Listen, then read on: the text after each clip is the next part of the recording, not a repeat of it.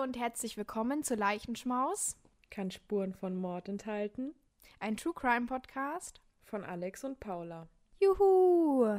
Es ist heute ein etwas gedämpftes Juhu, ähm, denn wir nehmen diese Podcast-Folge jetzt das zweite Mal auf. äh, ich lache nur, damit ich nicht weine. Ja, wir hatten ein Problem und zwar hat Alex Aufnahme gemeint, dass sie einfach die Alex, wenn, also dass wenn Alex sich mutet, dass man das dann nicht mehr aufnehmen muss. Deswegen ist ihre, sind ihre Audiodateien immer nur ungefähr halb so lang wie meine. Und damit können wir nichts anfangen.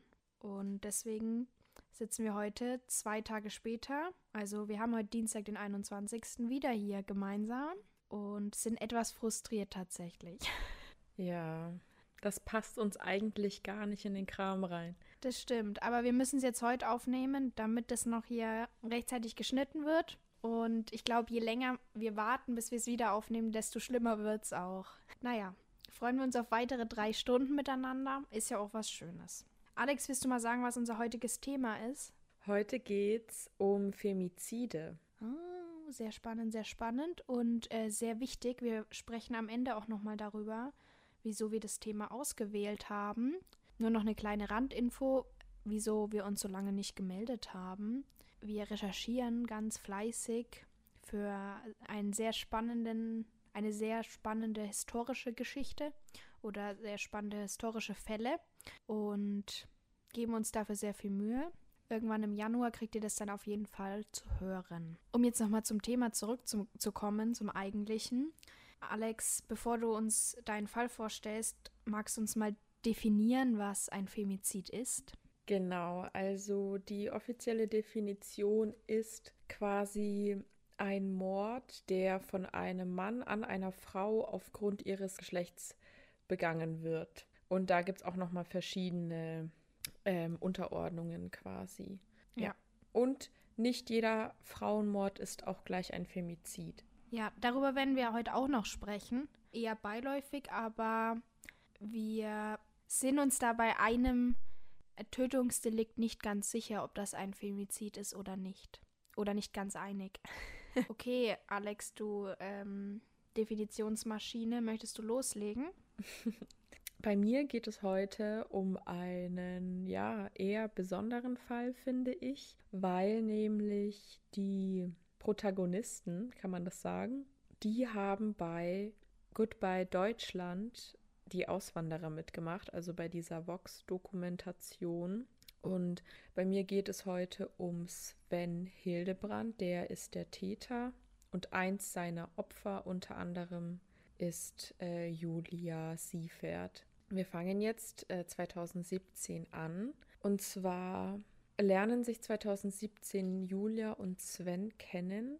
Julia hat sich mit Leuten und ihren Hunden getroffen. Sie hat nämlich viel, also mehrere Huskies und sie trifft sich immer wieder mit äh, Leuten, um quasi im Wald spazieren zu gehen oder generell spazieren zu gehen.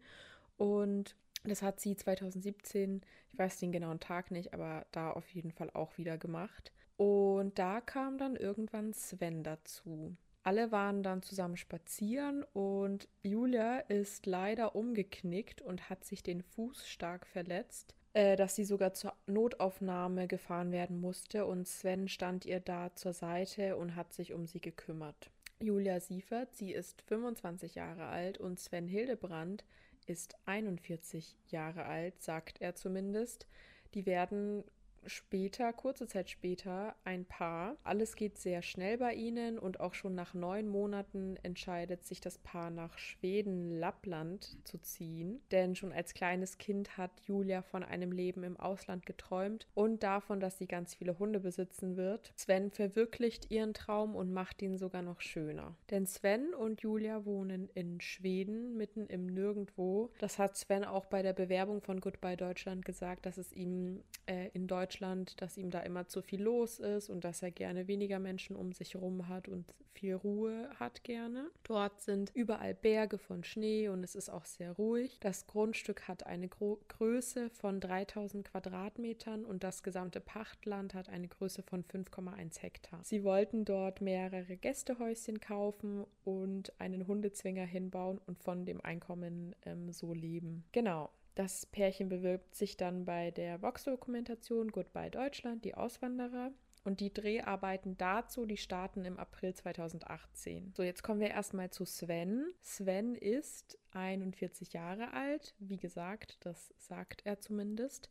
Er ist ein Hundezüchter, Millionär und Lektor und außerdem besitzt er mehrere Immobilien und auch Grundstücke. Und genau, zumindest erzählte das der Julia so. In Wahrheit trifft eigentlich nichts von den aufgelisteten Sachen zu. Sven hat sich ein Nest aus Lügen gesponnen und Julia ist leider darin hängen geblieben. Julias Vater, Holger Siefert, ist von Anfang an stutzig, was Sven angeht. Als Holger von Julias Umzug erfährt, wusste er auch kaum etwas über Sven. Lediglich nur, dass er 41 Jahre alt ist, Millionär, Lektor und eben sehr viele Grundstücke und Immobilien besitzt. Und leider hat Holger Siefert auch schon von Anfang an ein sehr ungutes Gefühl, was Sven angeht. Ich finde, es ist irgendwo auch logisch, weil seine Tochter ja mit einem ihm fremden Mann tausende von Kilometern weit weg ist und der Vater sich so denkt, er kann seine Tochter nicht mehr beschützen. Das hat er auch in der Doku gesagt zu, sein, zu der Julia, dass er Angst hat, dass er sie nicht mehr beschützen kann. Genau, ich da finde würde ich mir. Es, sorry. Ja? Ich finde, ähm, es ist auch irgendwo nachvollziehbar, weil, naja, wenn man so eine Geschichte von so einem Mann vielleicht hört auch, dass jemand so Millionär ist und ähm, was weiß ich und das alles so schnell geht. Ich finde, es gibt halt Leute, die haben da vielleicht auch ein gutes Bauchgefühl, die werden dann auch einfach eher stutzig, als es jetzt andere werden. Und dann macht man sich natürlich auch schneller Sorgen, auch wenn das eigene Kind schon erwachsen ist, aber es ist halt immer noch das Kind. Ja, voll. Und ich finde vor allem, wenn es halt eben so schnell geht und auch die Eltern oder der Vater halt so lang jetzt quasi nichts von ihm weiß. Also die sind ja da zu dem Zeitpunkt, wo sie nach Schweden ziehen, sind sie schon neun Monate zusammen und ich finde, das ist schon sehr lang dafür, dass der Vater den Sven noch nicht richtig kennengelernt hat. Weißt du, was ich meine? Dazu möchte ich einfach nur ganz kurz sagen, dass ähm, es in unserem Podcast auch jemanden gibt, ähm, der seinen besten Freundinnen seinen Freund immer noch nicht vorgestellt hat. Ja, aber weißt du, das Ding ist, pass auf, ich habe meinen Ex-Freund meinen Eltern drei oder vier Monate lang verheimlicht und das war schon nicht, wie sage ich, das war schon die falsche Entscheidung. Also bei meinem jetzigen Freund habe ich das viel früher gesagt. Ja, und, Und- äh, du hast deinen Freundinnen zumindest erzählt, dass es Genau. einen Freund gibt. Und Bilder gibt's auch. Genau, und ich meine, du hast ihn auf jeden Fall schon kennengelernt. Es fehlen nur noch die anderen. und der. Alex kennt ihn auch. Eben, ich bin ja auch eigentlich wie Familie. Der Leo und ich sind ja auch schon saudicke jetzt. Ich meine, Ja, voll. Jetzt müssen nur noch Leo und Harald dicke werden und dann können wir auch beide mal in der Folge zusammen haben. ja ähm, Leo liebt Harald ja jetzt schon, nur Harald liebt halt Leo nicht.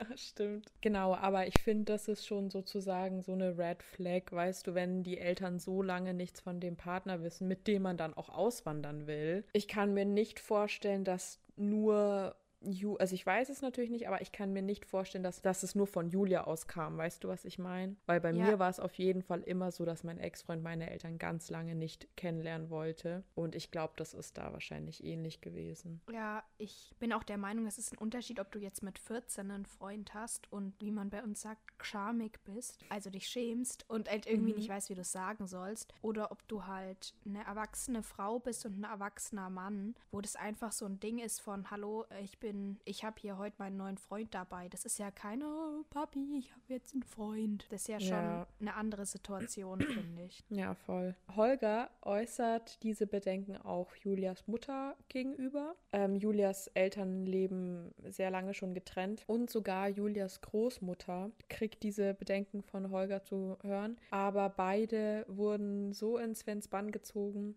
dass sie keinerlei Gründe erkennen konnten, wieso man sich da Sorgen machen sollte. Wieso macht sich Holger Sorgen? Haben wir ja schon zum Teil ein bisschen geklärt, weil Schweden so weit weg ist. Aber es fängt so an. Bevor Sven und Julia ausgewandert sind, hatten beide zusammen eine Küche gekauft in Deutschland, die mit nach Schweden sollte. Holger sollte dabei helfen, die Küche mit nach Schweden zu transportieren. Dann ging aber irgendwann mal ein Anruf bei Holger ein. Es war Sven, der meinte, Holger müsste nicht mehr mit der Küche mithelfen, weil das Mitarbeiter aus dem Kaufhaus in Deutschland machen würden. Und das war die erste Situation, die Holger komisch vorkam. Er dachte sich, er ruft mal im Kaufhaus an und fragt nochmal nach. Dort hat er dann aber erfahren, dass die Küche von Sven nie gekauft wurde und auch nicht nach Schweden geliefert wird. Julia aber war noch im Glauben, dass die Küche gekauft wurde. Holger findet Svens Verhalten so merkwürdig, dass er seinen Namen googelt, Sven Hildebrand, und siehe da, Holger findet mehrere Artikel, die Svens altes Leben aufzeigen und seine Lügen aufdecken. Sven ist nämlich in Wirklichkeit nicht 41 Jahre alt, sondern 47 und saß auch schon mehrmals im Gefängnis. Holger recherchiert weiter und findet auch einen Bericht aus Südafrika, denn Sven ist damals irgendwann mal nach Südafrika geflohen, weil er in Deutschland wegen Betruges verhaftet wurde und dafür wurde dann Sven und auch seine damalige Lebensgefährtin, äh, die wurden dann inhaftiert. Daraufhin spricht Holger Sven natürlich darauf an und fragt, was das zu bedeuten hat und was Sven mit Julia vorhat. Und Sven schreit Holger an, stürmt aus dem Raum,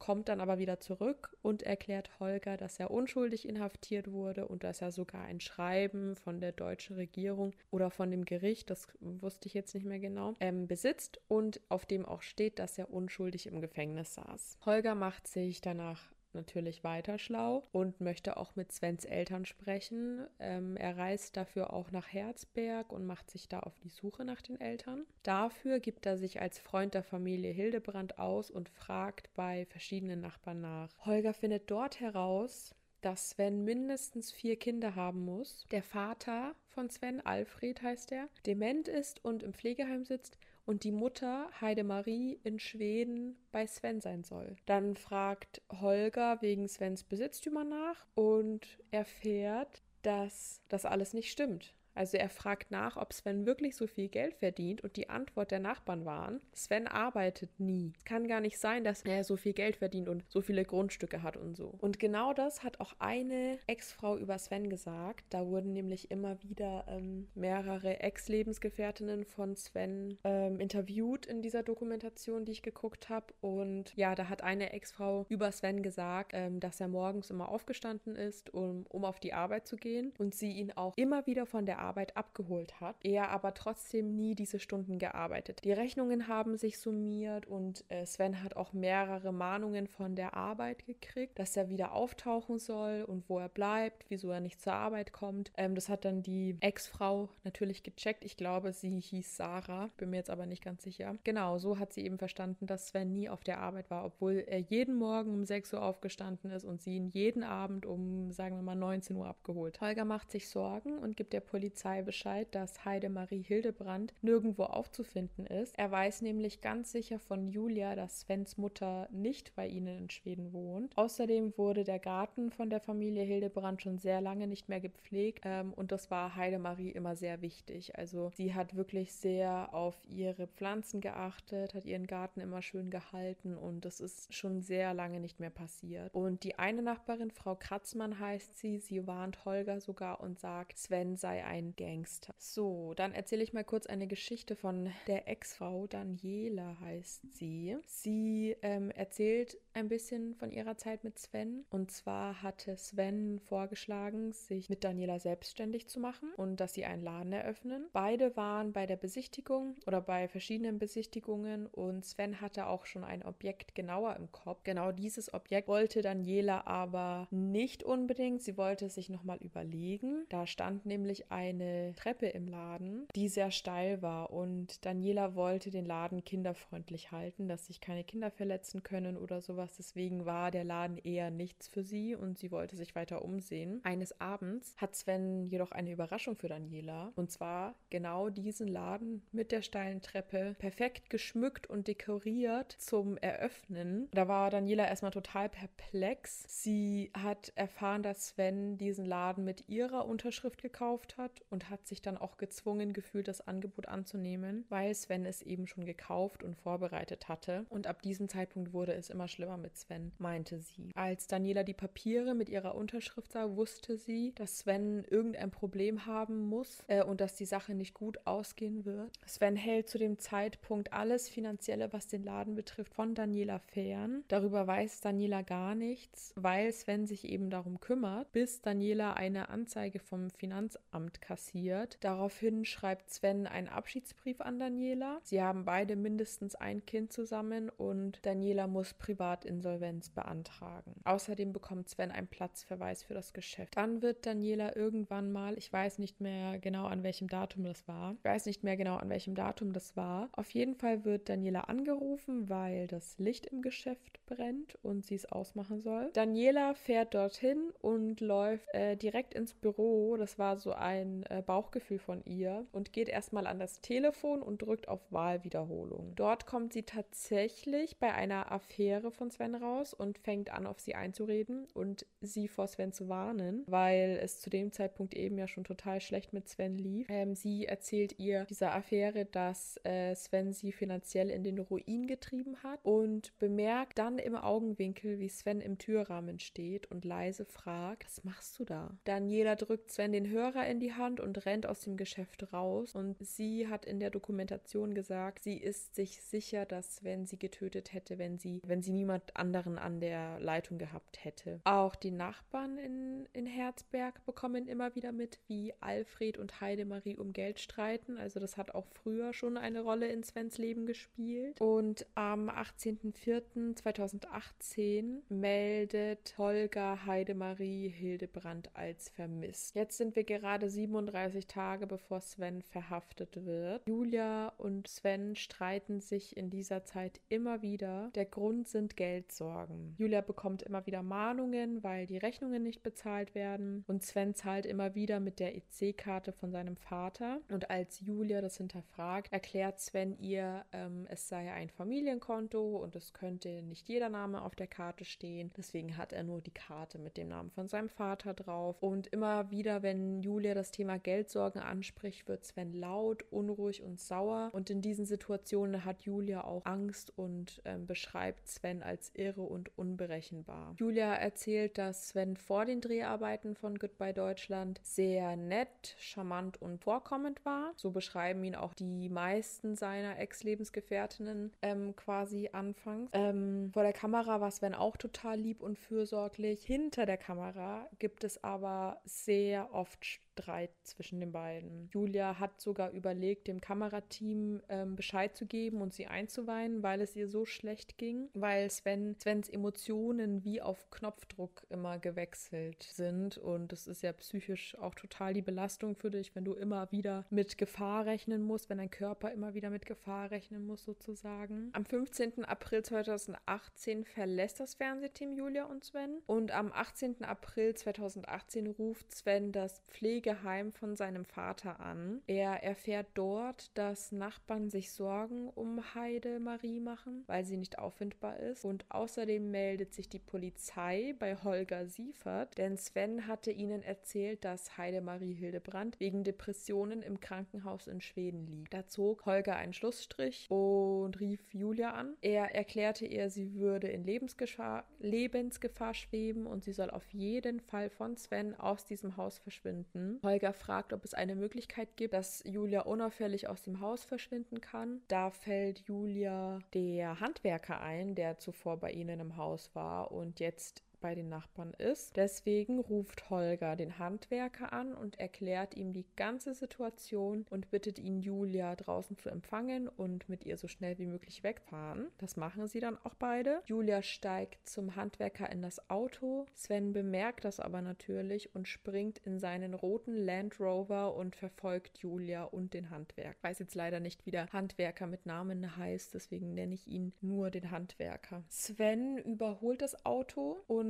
bremst sie beide aus. Das war auf einer Eisstraße. Julia hat auch gesagt, dass sie in dem Moment Todesangst hatte. Sven steigt aus und zeigt mit dem Finger auf Julia. Das ist auch der Moment, in dem sie wirklich dann verstanden hat, dass sie in Gefahr ist. Und ja, der Handwerker konnte das Auto zum Glück noch rechtzeitig wenden und in die andere Richtung fahren. Zu diesem Zeitpunkt ist Holger Siefert auf dem Weg nach Schweden und noch 36 Stunden von Schweden entfernt. Am nächsten Tag kehrt Julia alleine ins Haus zurück. Sie konnte ihre Huskies nicht alleine lassen. Währenddessen kommt Holger in Schweden an und erklärt Julia die ganze Situation. Er spielt Aufnahmen von den Nachbarn der äh, Hildebrands ab und zeigt Julia so auch, was für ein Mensch Sven wirklich ist. Da bricht auch Julias Welt zusammen. Die Aufnahmen zeigen auf, dass Sven mehrmals verheiratet war, mehrere Kinder hat und auch schon mehrere Haftstrafen hat. Und beide fahren dann weg in Sicherheit und ja, verstecken sich irgendwo sozusagen. Die Polizei und die Spurensicherung währenddessen untersucht Heidemaries Haus in Herzberg in Deutschland auf mögliche Hinweise und ähm, Holger und Julia finden Heidemaries Geldbeutel in Schweden quasi und übergeben ihn der Polizei in Rostock. Die Nachbarn der Familie Hildebrand ähm, hatten auch mehrere Dinge zu sagen in der Dokumentation. Und zwar erzählen sie, also sie sprechen sehr oft von Heidi. Das war der Spitzname von Heidemarie. Und sie erzählen, dass Heidi immer nur das Beste für Sven gewünscht hat. Er ist wohlbehütet aufgewachsen. Heidi hat ihren Garten sehr schön gepflegt. Sie war sehr tierlieb und hat immer wieder viel und auch gerne gekocht, hat gern auf ihren Enkel Cedric aufgepasst. Das war der, das ist der Sohn von Sven und der Ex-Frau Sarah. Und äh, ja, sie war sehr gerne spazieren und hat auch immer gern vorgelesen und war eigentlich eine Frohnatur. Leider wurde Heidi aber auch von ihrem Mann Alfred verbal sehr fertig gemacht und später erzählen auch viele Ex-Frauen von Sven, dass er gegenüber seiner Mutter immer sehr forsch und respektlos war und die eine Ex-Frau, ich glaube, das war die Sarah, sie hat auch Sven mal gefragt, wieso er immer so forsch ist und seine Mutter so respektlos behandelt. Und Sven wusste gar nicht, was sie meint, weil dieses Verhalten für ihn einfach normal war. Ja, da sieht man schon, dass er auf jeden Fall sehr viel in der Kindheit mitbekommen hat von seinem Vater, wenn der Vater Alfred Heidemarie so verbal fertig gemacht hat. Und Sven erzählt über seinen Vater, dass er sehr in sich gekehrt ist und auch sehr rechthaberisch und wenig liebevoll und kalt ist, beziehungsweise in seiner Kindheit Kindheit war. Circa 2015 hat sich die Demenz bei Alfred gezeigt. Er hat stundenlang zum Beispiel denselben Fleck am Rasen gemäht und auch andere Nachbarn bemerken, dass es Heidi immer schlechter geht. Also sie wirkt schwächer, sie hat sehr viel zugenommen und kann sich kaum bewegen. Ich glaube, es waren 150 Kilo oder sowas, glaube ich, die sie gewogen hat. Da bin ich mir aber auch nicht mehr ganz sicher. Und ja, die Nachbarn erzählen, dass Alfred öfters vorbeikam und sich beschwert hat. Er würde es finanziell nicht mehr aushalten. Sven würde ihnen das ganze Geld aus der Tasche ziehen und Alfred würde sogar schon Pfandflaschen sammeln und, und Heidi hat mehrmals das Testament ändern lassen, weil beide ihm auch kein Geld mehr geben wollen. Genau, also so hat sich die Situation entwickelt in der Familie Hildebrand. Sven hat ihnen sehr viel Geld genommen und am 22. September 2017 wird Heidemarie Hildebrand das letzte Mal gesehen. Am 26. April 2018 finden die Beamten Heidemarie Hildebrands Leiche. Die Obduktion zeigt starke Gewalteinwirkungen gegen den Kopf und den Rumpf. Die Todesursache ist ein schweres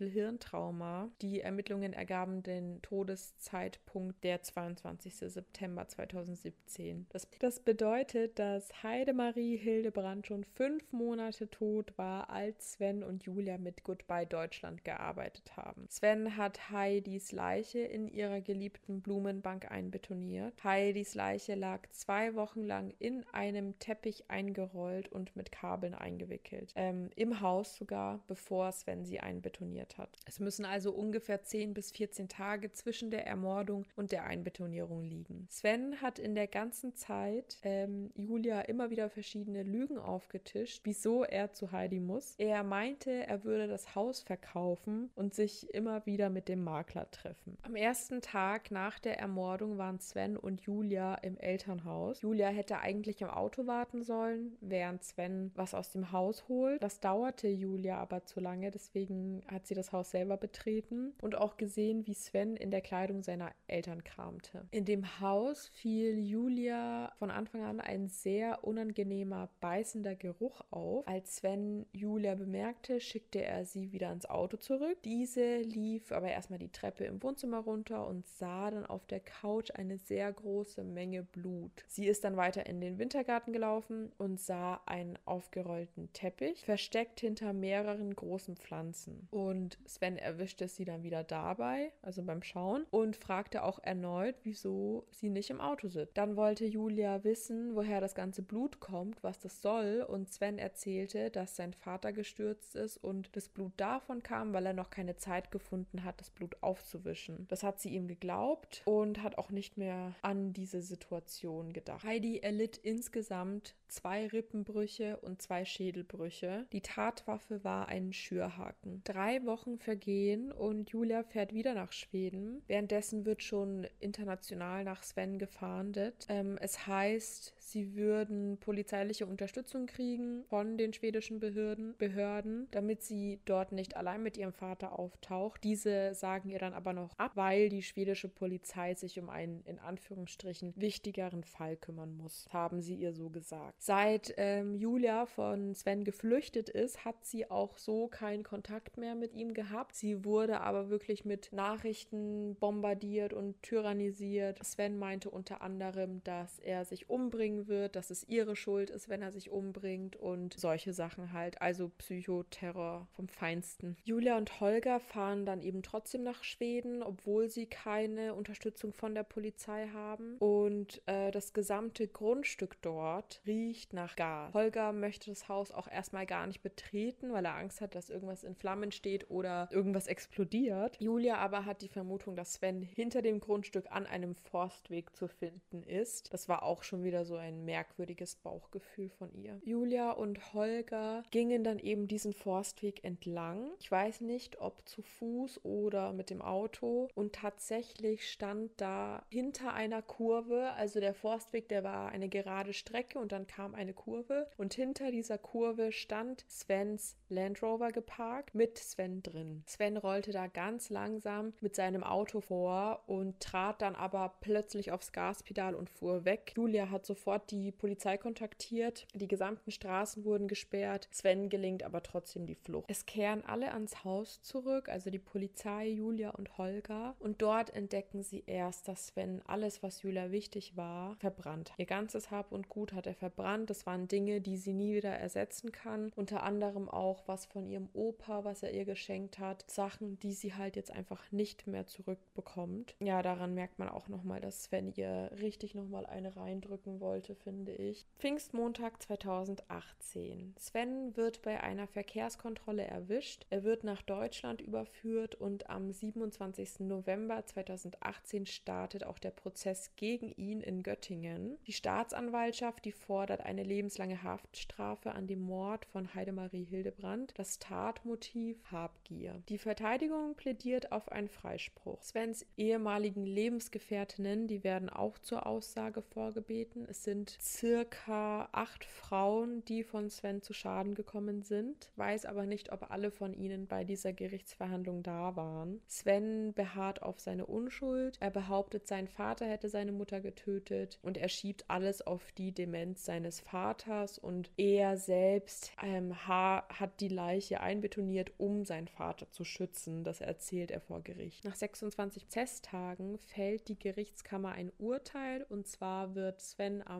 28. Juni 2000 19 zu 13 Jahren Haft am Totschlag seiner Mutter verurteilt und sein Vater Alfred wird entlastet. Nach dem Prozess hat Sven sich bereit erklärt, seine Geschichte zu erzählen. Die JVA-Führung, die stellte aber dann äh, eine Dokumentation ein, weil sie Sven keine Plattform bieten wollen oder wollten quasi, an der er an Reichweite gewinnen kann. Und genau, das war's mit meinem Fall. Es ist jetzt, okay, das ist nämlich dieser Fall, bei dem wir nicht sagen können, dass es zu 100% ein Femizid ist. Aber ich finde, aufgrund ähm, an Svens Verhaltensweisen quasi kann man das ganz gut erkennen, weil er halt von Kindheit an äh, schon gesehen hat an seinem Vater, dass Frauen einfach ja nicht viel wert sind. Und so hat er seine Ex-Frauen, so hat er seine Ex-Frauen alle behandelt, die haben mehrere Sachen erzählt, da haben viele gesagt, dass Sven einfach Frauen hasst, dass er respektlos ist, dass es normal für ihn ist, Frauen so zu behandeln. Und ich glaube, wenn Julia nicht rechtzeitig geflüchtet wäre, hätte das auch sehr sehr schlecht für sie ausgehen können. Also ich glaube, glaube, dass sie da auch wirklich nochmal Glück gehabt hat, dass ihr Vater da so nachgebohrt hat und ja alles über Sven herausfinden wollte, weil er ja auch mehrere Haftstrafen schon hat und ein gefährlicher Mann ist. Genau. Es ist auch, ja, natürlich trotzdem ein Mord. Er hat seine, also seine Mutter trotzdem umgebracht, sehr wahrscheinlich, auch wenn er sagt, er ist unschuldig. Und da könnte man ja eher sagen, dass es wirklich Habgier war, weil er das ganze Geld haben wollte und wütend war, dass seine Mutter ihn zum Beispiel aus dem Testament gestrichen hat. Aber ich weiß nicht, für mich spielen da trotzdem sehr viele Punkte ein, finde ich. Ja, also ich finde es so schwierig. Das habe ich auch aufgeschrieben nochmal, weil Sven halt echt so krass geldgeil war und der war so gierig danach und der hat sein ganzes Leben danach ausgerichtet und alle Menschen auch so ausgenutzt und deswegen auf der einen Seite spielt das Geld immer eine Riesenrolle und könnte so ausschlaggebend dafür sein, also Habgier einfach so, aber andererseits hätte er ja auch seinen Vater umbringen können und das hat er nicht gemacht, sondern er hat seine Mutter umgebracht und das Ganze dann auch noch auf seinen Vater geschoben und hat immer so einen Umgang mit Frauen gehabt und und es war ja auch sehr gewaltvoll, die Tat. Also der hätte ja seine ja. Mutter bestimmt auch anders umbringen können. Ich meine, das hätte es nicht besser gemacht, aber es ist ja schon, also dass du mehrmals auf jemanden einschlägst und ähm, mit so einem Schürhaken, also echt mit roher Gewalt. Es hätte ja. auch friedlichere Arten gegeben. So, das zeigt ja auch eine gewisse Wut, die er gegenüber ihr hatte. Und ich habe mir mehrere Sachen aufgeschrieben, die will ich jetzt noch ansprechen. Ich wollte nur Alex nicht stören. Und zwar war das erste schon direkt, dass ich fand es ein bisschen lustig, aber es ist natürlich eigentlich nicht lustig, dass ähm, die Nachbarin Sven als Gangster bezeichnet hat, weil normal spricht man halt so von 15-Jährigen oder so, wenn man das sagt. Ja. Aber sie hat halt einen richtigen Gangster gemeint und das stimmt natürlich auch, auch wenn es jetzt nicht zu vergleichen ist mit einer Mafia oder so, aber dieser Umgang mit Menschen und eben mit Geld ist ja schon so irgendwie so ein Gangster-Ding. Und der hat ja. ja auch keine Skrupel so gehabt. Ja, und ich meine, er ist ja auch wegen Betrug öfters mal also hat er öfters Probleme mit dem Gesetz gekriegt. ähm, und da habe ich halt auch aufgeschrieben mit dieser Ex-Frau, dass ich diese Unterschriftenfälschung äh, halt so krass finde, weil das ist halt auch nicht so was, was man irgendwie mal in der Schule macht, wenn man sich nicht traut, die Note zu zeigen. Womit ich nicht sagen will, dass das cool ist, also macht das nicht. Aber es ist halt was anderes. Also das geht halt hier wirklich auch um das Geld von dieser Frau. Und er hat, also ich finde, man merkt voll, dass er so zeigen wollte, irgendwo, ja, ich binde dich an mich, weil ich habe den jetzt für dich besorgt. Und du kannst jetzt so also du musst jetzt dankbar sein, ob du willst oder nicht. Und andererseits aber, dass er es mit ihrem Geld zahlt, so ohne irgendwie zu fragen und obwohl er wusste, dass sie den Laden eigentlich gar nicht haben will, ist so unverschämt. Und wenn man, also wie man auf die Idee kommt, sowas zu machen, da musst du echt irgendwie null Empathiegefühl haben, so finde ich. Ja, voll. Ja, und dann habe ich auch noch aufgeschrieben, dass ich es irgendwie, äh, dass ich irgendwie der Meinung bin, dass es voll das Polizeiversagen ist, dass sie dann die einfach, also Julia und den, wie heißt der Papa Holger? Genau, dass sie die da so allein gelassen haben, obwohl sie gesagt haben eigentlich, dass sie halt so auf Hilfe hoffen kann und dann einfach, ja, der Fall ja. ist nicht wichtig genug. Der Sven hätte ja auch echt ganz anders reagieren können und ich glaube auch, dass er dazu in der Lage ist, weil auch wie du es beschrieben hast mit dem, wie er so switchen konnte von einem Moment auf den anderen emotional, ja. zeugt ja irgendwie davon, dass er so in eine Rolle reingeht und vielleicht gar nicht diese wie schon gesagt, diese Empathiefähigkeit hat. Und dann ja. hätte der sonst was machen können, wenn er gewollt hätte. Voll, voll. Dachte es mir auch. Also gut, dass es für sie nochmal gut ausgegangen ist, aber das, die hätten da von Anfang an dabei sein sollen. Also ich meine, normalerweise, wenn, wenn jetzt irgendwas ist, da sagt ja die Polizei ja auch, geh nicht allein da rein, warte, bis die Unterstützung da ist oder so, ähm, damit sie da helfen können, bevor noch irgendwas Schlimmes passiert. Ja, und ich finde halt auch die Tatsache, dass er einfach so ihre ganzen Sachen zerstört hat, also da werden wir dann in meinem Fall auch nochmal drüber sprechen, mhm. ist halt so krass, weil das zeugt ja schon von einer gewissen ähm, Gewaltbereitschaft, diese ja. Zerstörung. Und erstens ist es einfach so was, wo man, wo man auch wieder sieht, wie er sie kontrollieren will und wie er sagen will, wenn du halt nicht machst, was ich will, dann zerstöre ich alles, was dir gehört. Und außerdem zeigt es ja auch, dass er immer gewaltbereiter wird. Also, dass er von einem Betrüger zu jemandem wird, der wirklich auch körperlich eine Gefahr ist und es nicht immer nur so andeutet. Also, meiner Meinung nach ist da schon eine Steigerung zu sehen auch Voll. In, in seinem ich Verhalten. Ich fand das richtig krass, als ich das quasi in der Doku gesehen habe, dass er die ganzen Sachen verbrannt hat. Die haben da auch nämlich ähm, Einschnitte gezeigt aus Goodbye Deutschland, wo es, ich bin mir nicht sicher, entweder ging es um einen Schaukelstuhl oder irgendwas anderes, was Julia von ihrem Opa ähm, bekommen hat. Und da hat Sven sogar noch selber gesagt, darauf müssen wir ganz besonders aufpassen. Das ist der Julia sehr wichtig. Äh, sie hat es geschenkt bekommen. Und da sieht man nochmal, er weiß es, er weiß, dass es ihr richtig wichtig ist und verbrennt es nach dem Motto, wenn ich, keine Ahnung, nicht glücklich werden kann, dann wird sie auch nicht glücklich. Und das ja. finde ich, das finde ich krank daran. Das finde ich richtig gruselig, dass die Person weiß, wie viel es ihr bedeutet und es ist ihr so egal. Das finde ich einfach richtig creepy.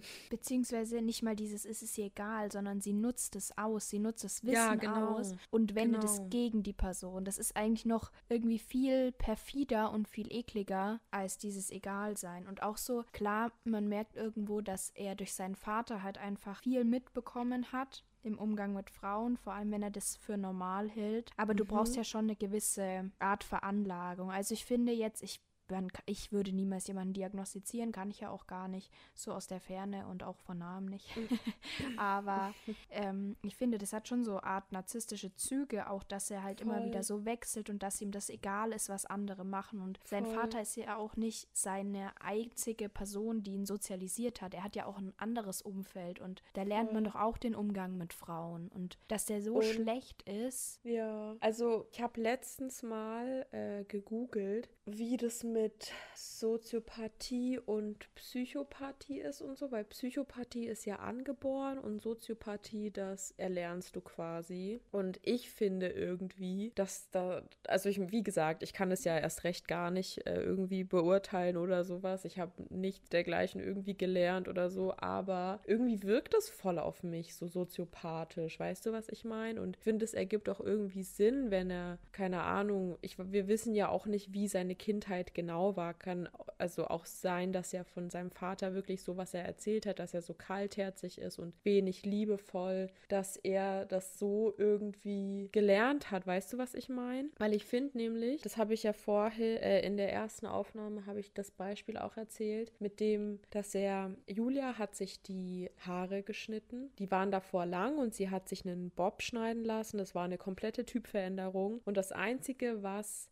Sven zu ihr gesagt hat, war, gut, du hast keine Emotion in seinen Augen gesehen, keine einzige. Das war so ein Fake-Lächeln, nicht mal seine Augen haben mitgelacht. Und er sagt, gut, du siehst aus wie eine neue Frau, komm, äh, wir gehen jetzt. Und ich fand das so gruselig in dem Moment, weil du einfach in seinen Augen nichts gesehen hast, gar nichts. Und ja, das deswegen glaube ich das.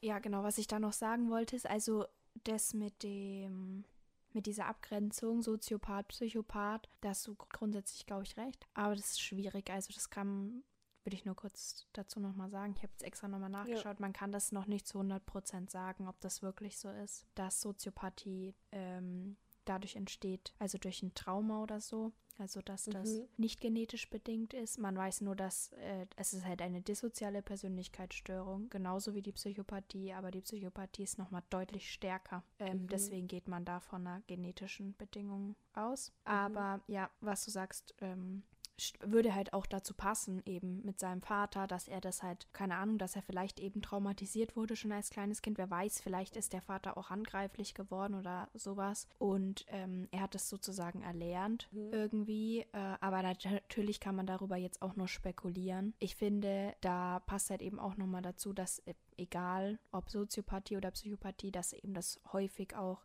in Zusammenhang mit Narzissmus und so steht. Und ich finde, das merkt man schon allein daran, dass er sich auch sehr überschätzt und ganz anders präsentiert, als er ist. Und das passt auch zu einem Narzissten. Mhm. Wie gesagt, ist alles nur von uns so Meinung und äh, Hörensagen und ähm, Laienwissen. Und gar nicht irgendwie, bitte nimmt es nicht zu ernst, was wir hier sagen.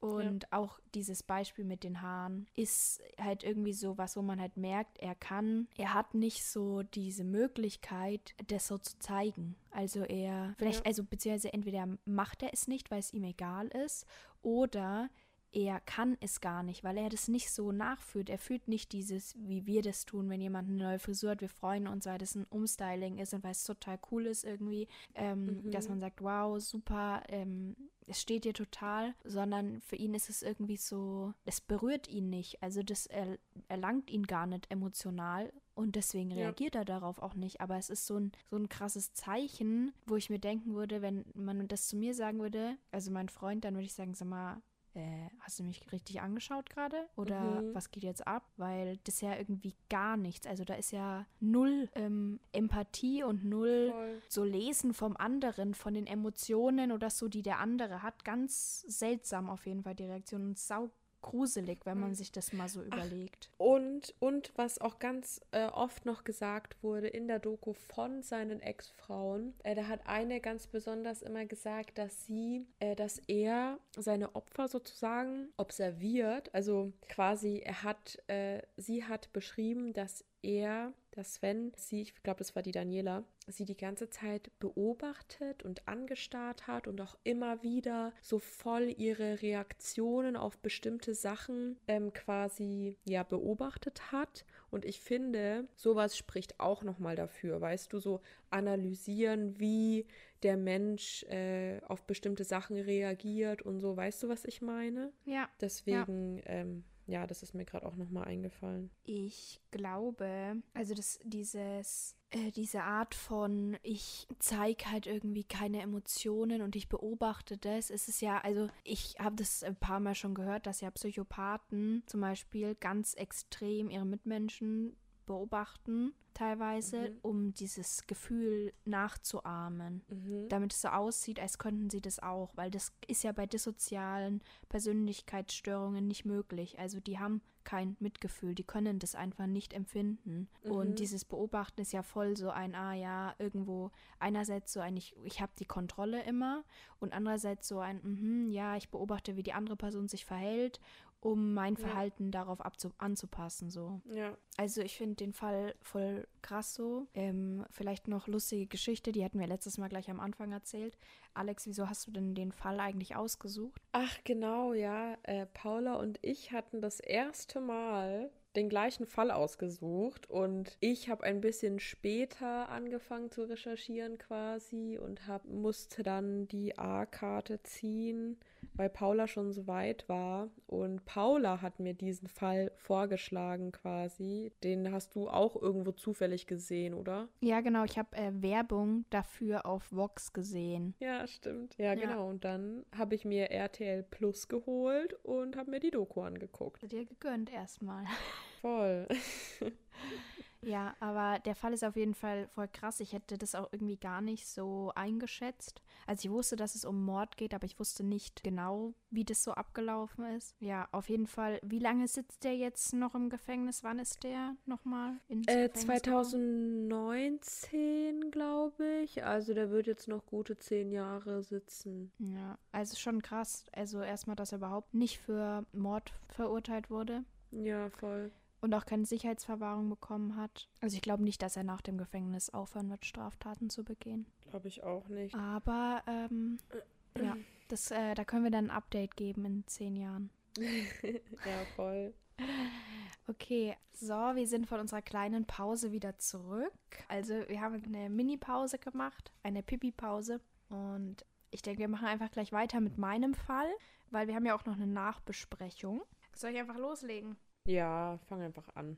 Aufmerksam auf diesen Fall bin ich durch den Podcast von Burchard Dabinus und Tatjana Tameros geworden. Der Podcast heißt Der Mörder und meine Cousine. Ich dachte also, dass ich heute über Saskia S., die Cousine von Dabinus, sprechen werde. Ich habe mir dann die erste Folge angehört und wusste schon, dass dieser Fall nicht so wird wie geplant. Heute geht es nicht um eine Beziehungstat, wie man es immer wieder hört. Heute geht es auch nicht nur um Saskia S. Eigentlich geht es heute um einen Serientäter. Meiner Meinung nach um einen zweifachen Mörder. Wieso das meine Meinung ist, erfahrt ihr jetzt. Wenn ich richtig gerechnet habe und die Zahlen stimmen, wird Winfried Rattatschak, ich weiß nicht, ob das richtig ausgesprochen ist, es tut mir leid, 1949 geboren. Er hat mehrere Geschwister, aber ich habe heute nur Informationen von einem jüngeren Bruder, der heißt Ernst Reiner. Er beschreibt seinen anderthalb Jahre älteren Bruder als dominant und sehr intelligent. Allerdings ist er ihm gegenüber nicht gewalttätig. Die Dominanz soll er vor allem über seine höhere Intelligenz ausgelebt haben. Mehr ist über seine Kindheit nicht bekannt, deswegen springen wir uns ein bisschen in der Zeit. Winfried fängt mit Anfang 20, das ist 1969, in Köln ein Chemiestudium an. Dort lernt er Lena Vartiainen kennen. Lena ist aus Finnland und macht in Köln eine Ausbildung zur Krankenschwester. Die beiden verlieben sich super schnell und heiraten dann auch schon bald. Im gleichen Jahr wird ihre Tochter Tuja geboren. Die kleine Familie lebt in Köln und alles scheint gut zu laufen.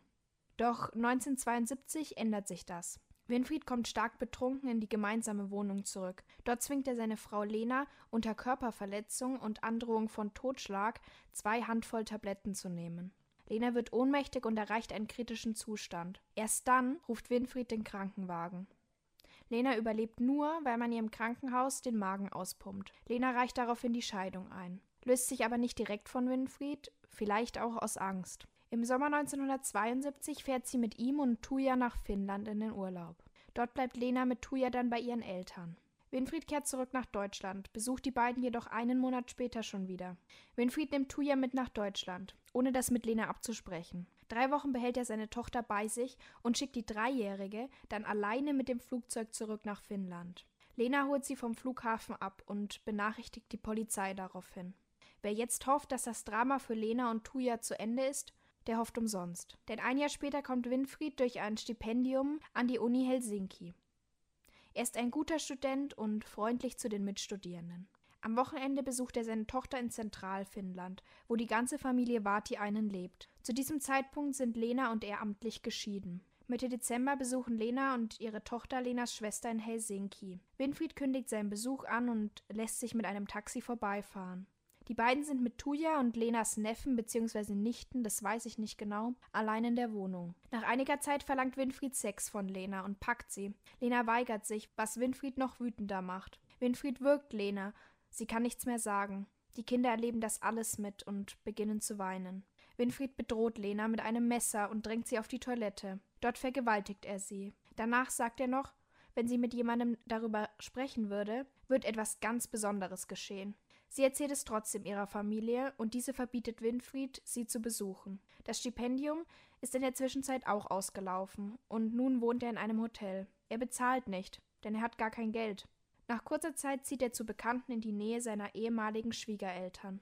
Kurz vor Weihnachten bittet er dann darum, seine Tochter für eine Nacht zu den Bekannten mitnehmen zu dürfen. Lena willigt unter zwei Bedingungen ein. Er muss seinen Reisepass bei ihr lassen und Tuja muss am nächsten Tag um 18 Uhr wieder bei ihr sein.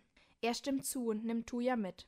Lena ruft am nächsten Tag nochmal an und macht klar, dass sie die Polizei anruft, wenn Tuja nicht pünktlich da ist. Er erwidert daraufhin, dass das Kind sterben wird, wenn sie irgendeine Behörde einschalten sollte. Seine Bekannten fahren ihn schlussendlich doch zu seiner Ex-Frau. Dort muss man ihn zwingen, Tuja loszulassen. Er wirkt gar nicht richtig anwesend. Als Lena ihr kleines Mädchen im Arm hält, fällt ihr auf, dass sie ganz schlaff ist und auch schon weggetreten. Sie kann den eigenen Kopf nicht halten und reagiert überhaupt nicht. Die beiden fahren ins Krankenhaus, wo Tuya der Magen ausgepumpt wird. Winfried wird daraufhin festgenommen. Er behauptet vor der finnischen Polizei, er hätte dem Kind eine Schlaftablette zur Beruhigung gegeben, da sie Anzeichen einer Grippe gehabt hätte. Als Tuya aufwacht, sagt sie allerdings, sie hätte vier Tabletten nehmen müssen. Winfried wird entlassen. Er muss aber das Land verlassen und darf auch nicht mehr zurück nach Finnland. Kurz darauf beginnt die Beziehung mit Marion Zagermann. Die beiden lernen sich in einer Kneipe kennen. Marion ist zu diesem Zeitpunkt erst 16 Jahre alt. Winfried ist 25. Sie ist kurz davor aus einem schlimmen Erziehungsheim abgehauen, in dem sie körperlich und seelisch misshandelt wurde. Zum Beispiel in der kalte Badewanne gesetzt, auf dem Dachboden eingesperrt. Es gibt sogar Dokumentationen über dieses Heim, weil das eben so extrem war. Er bietet ihr einen Schlafplatz an und nutzt ihren labilen Zustand und ihr fehlendes Selbstwertgefühl aus. Marion bleibt bei ihm und wird mit 18 das erste Mal schwanger. 1975 kommt der erste ihrer beiden Söhne zur Welt. Winfried mietet ein Haus in der Nähe von Paderborn. Dort quält und fesselt er Marion auch während der Schwangerschaften. Bei ihrer zweiten Schwangerschaft bekommt sie teilweise überhaupt nichts zu essen. Winfried heiratet Marion, auch wenn seine Familie sie nicht für die richtige hält. Sie ist ihnen nicht gepflegt genug und zu labil. Also, die sagen so, ja, sie ist zu ungewaschen, aber auch ihr seelisches Befinden wirkt irgendwie ungepflegt, so. Ach so. Und das passt ihnen halt nicht. Sie finden nicht, dass das die richtige Frau für einen erfolgreichen Mann wie den Winfried ist. Mhm. Marion will ihn sowieso nicht heiraten. Sie liebt ihn überhaupt nicht. Aber er bedroht sie mit einem Messer. Sogar noch im Standesamt hält er ihr dieses hin. Der erstgeborene Kai bekommt die Gewalt an seiner Mutter mit und stellt sich mehrmals zwischen die Eltern. Er schläft häufig nachts zwischen den beiden, weil er Angst hat, dass der Vater die Mutter tötet. Da ist er gerade mal fünf Jahre alt übrigens. Auch Winfrieds okay. Bruder Ernst Reiner bekommt das mit, denn er wohnt zu dieser Zeit in der Nähe der beiden. Einmal hat er zwölf Stunden miterlebt, wie sein Bruder Marion mit einem Messer bedrohte und sie auch zu Sex zwingt, also sie im Endeffekt vergewaltigt. Er kam immer wieder, um in Anführungsstrichen Streit zu schlichten. In seinen Worten tickte Winfried nicht ganz richtig mit seiner krankhaften Eifersucht. In der siebenjährigen Beziehung kommt es irgendwann dazu, dass er sich auf die nackte Marion setzt und ihr androht, sie erst zu vergewaltigen und dann mit einem Messer zu töten. Marion befreit sich daraus und springt sieben Meter in die Tiefe von ihrem Balkon. Bis zu ihrem Tod trägt sie Schäden davon. 1980 wird Winfried zum Geschäftsführer in einer Medizintechnikfirma und häuft dort trotz sehr gutem Verdienst Schulden an. Ein Jahr später sucht er für diese Firma in Österreich eine Gebietsvertretung. Er trifft sich mit der wunderschönen jungen Pharmavertreterin Konstantina Ulic in Wien. Er ist so beeindruckt von ihr, dass sie den Job sofort hat. Im darauffolgenden Dezember verlässt er Marion und zieht zu Konstantina nach Wien. Allerdings erzählt er dieser nicht, dass er gefeuert wurde und pleite ist. Der Umzug dient also auch als Flucht vor den Behörden und Zahlungen. Marion und die beiden Kinder erhalten zwischenzeitlich gar keinen Unterhalt oder Winfrieds Familie kommt dafür auf. Die haben jedoch kaum Kontakt zu Winfried. Winfried, Konstantina und Konstantinas Sohn, der übrigens Konstantin heißt, leben nun gemeinsam in der kleinen Eigentumswohnung. Dort lässt er sich von seiner Freundin aushalten. Er macht Konstantina immer wieder klar, dass sie seine große Liebe sei. Winfried schottet sie von ihren Freunden ab, indem er schlecht über diese redet sie seien alle dumm. Konstantina konnte also nur noch ohne Winfried Verabredungen mit ihren Freundinnen und Freunden eingehen und das halt immer heimlich. Im Sommer 1982 kommt es zu einem folgenschweren Gespräch zwischen den beiden. Sie unterhalten sich über frühere Affären und Beziehungen. Winfried fühlt sich dadurch so provoziert, dass er Konstantina anspringt und sie fast bis zur Bewusstlosigkeit wirkt. Konstantina ist entsetzt und hält ihn ab diesem Zeitpunkt für nicht normal. Sie will, dass er auszieht und beendet die Beziehung sofort. Wenn dann kann das noch eine Freundschaft sein, aber nicht mehr. Sie überredet ihn sogar dazu, zu einem Psychiater zu gehen. Sie begleitet ihn zu Dr. Lesch, welcher ihre blutunterlaufenen Würgemale auch sehen kann. Dieser rät ihr trotzdem von einer Anzeige ab, da es ja nur ein einmaliger Vorfall gewesen sei. Es wäre einfach zu einem Aggressionsstau gekommen. Konstantina zieht mit ihrem Sohn um, ohne Winfried. Sie versucht von ihm wegzukommen, sich zu distanzieren, aber Winfried gibt keine Ruhe. Er bettelt darum, wieder bei ihr einziehen zu dürfen, da er sonst obdachlos sei. Sie gibt nach und lässt ihn vorübergehend dort wohnen. Er greift sie mehrmals an und vergewaltigt sie. Konstantina wusste schon da, wie gefährlich er ist, bekommt ihn aber einfach nicht los. Er versucht sie trotz der Trennung von anderen abzuschotten. Damit will er sie an sich binden. Im Juni 1983 eskaliert es erneut. Sie hat immer mehr Angst vor ihm und will ihn aus der Wohnung und ihrem Leben raushaben.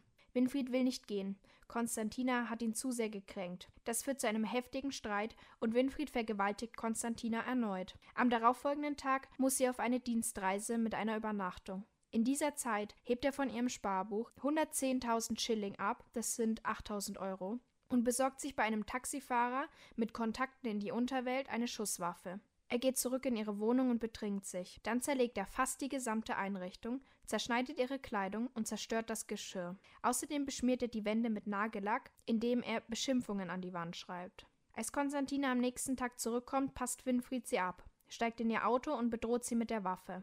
Sie fährt mit ihm durch die Stadt und kann schlussendlich an einer Tankstelle entkommen, wo sie auch die Polizei verständigt. Winfried haut ab, kann aber von der Polizei vor einer Gaststätte festgenommen werden. Konstantina sieht erst danach, was in ihrer Wohnung passiert ist, und ist schockiert. Ihre Mäntel sind in kleine Flicken zerschnitten, alles ist kaputt und vor allem am Klavier ihres Sohnes hat Winfried sich ausgelassen.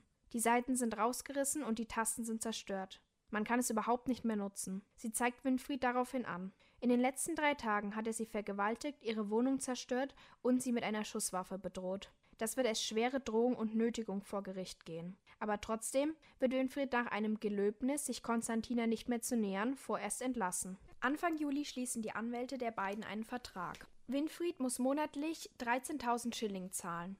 Insgesamt beträgt der Schaden eine Million Schilling, das wären umgerechnet mehr als 70.000 Euro. Konstantina geht in dieser Zeit weiter auf Distanz. Sie will keinen Kontakt mehr zu ihm. Er soll nur seine Raten zahlen. Am 27. Juli 1983 bittet Winfried sie ins Hilton Hotel zu kommen. Es tut ihm alles unfassbar leid und er will es wieder gut machen. Konstantina erwartet dort die zweite Rate zu erhalten, aber nein, er schenkt ihr einen Pelzmantel.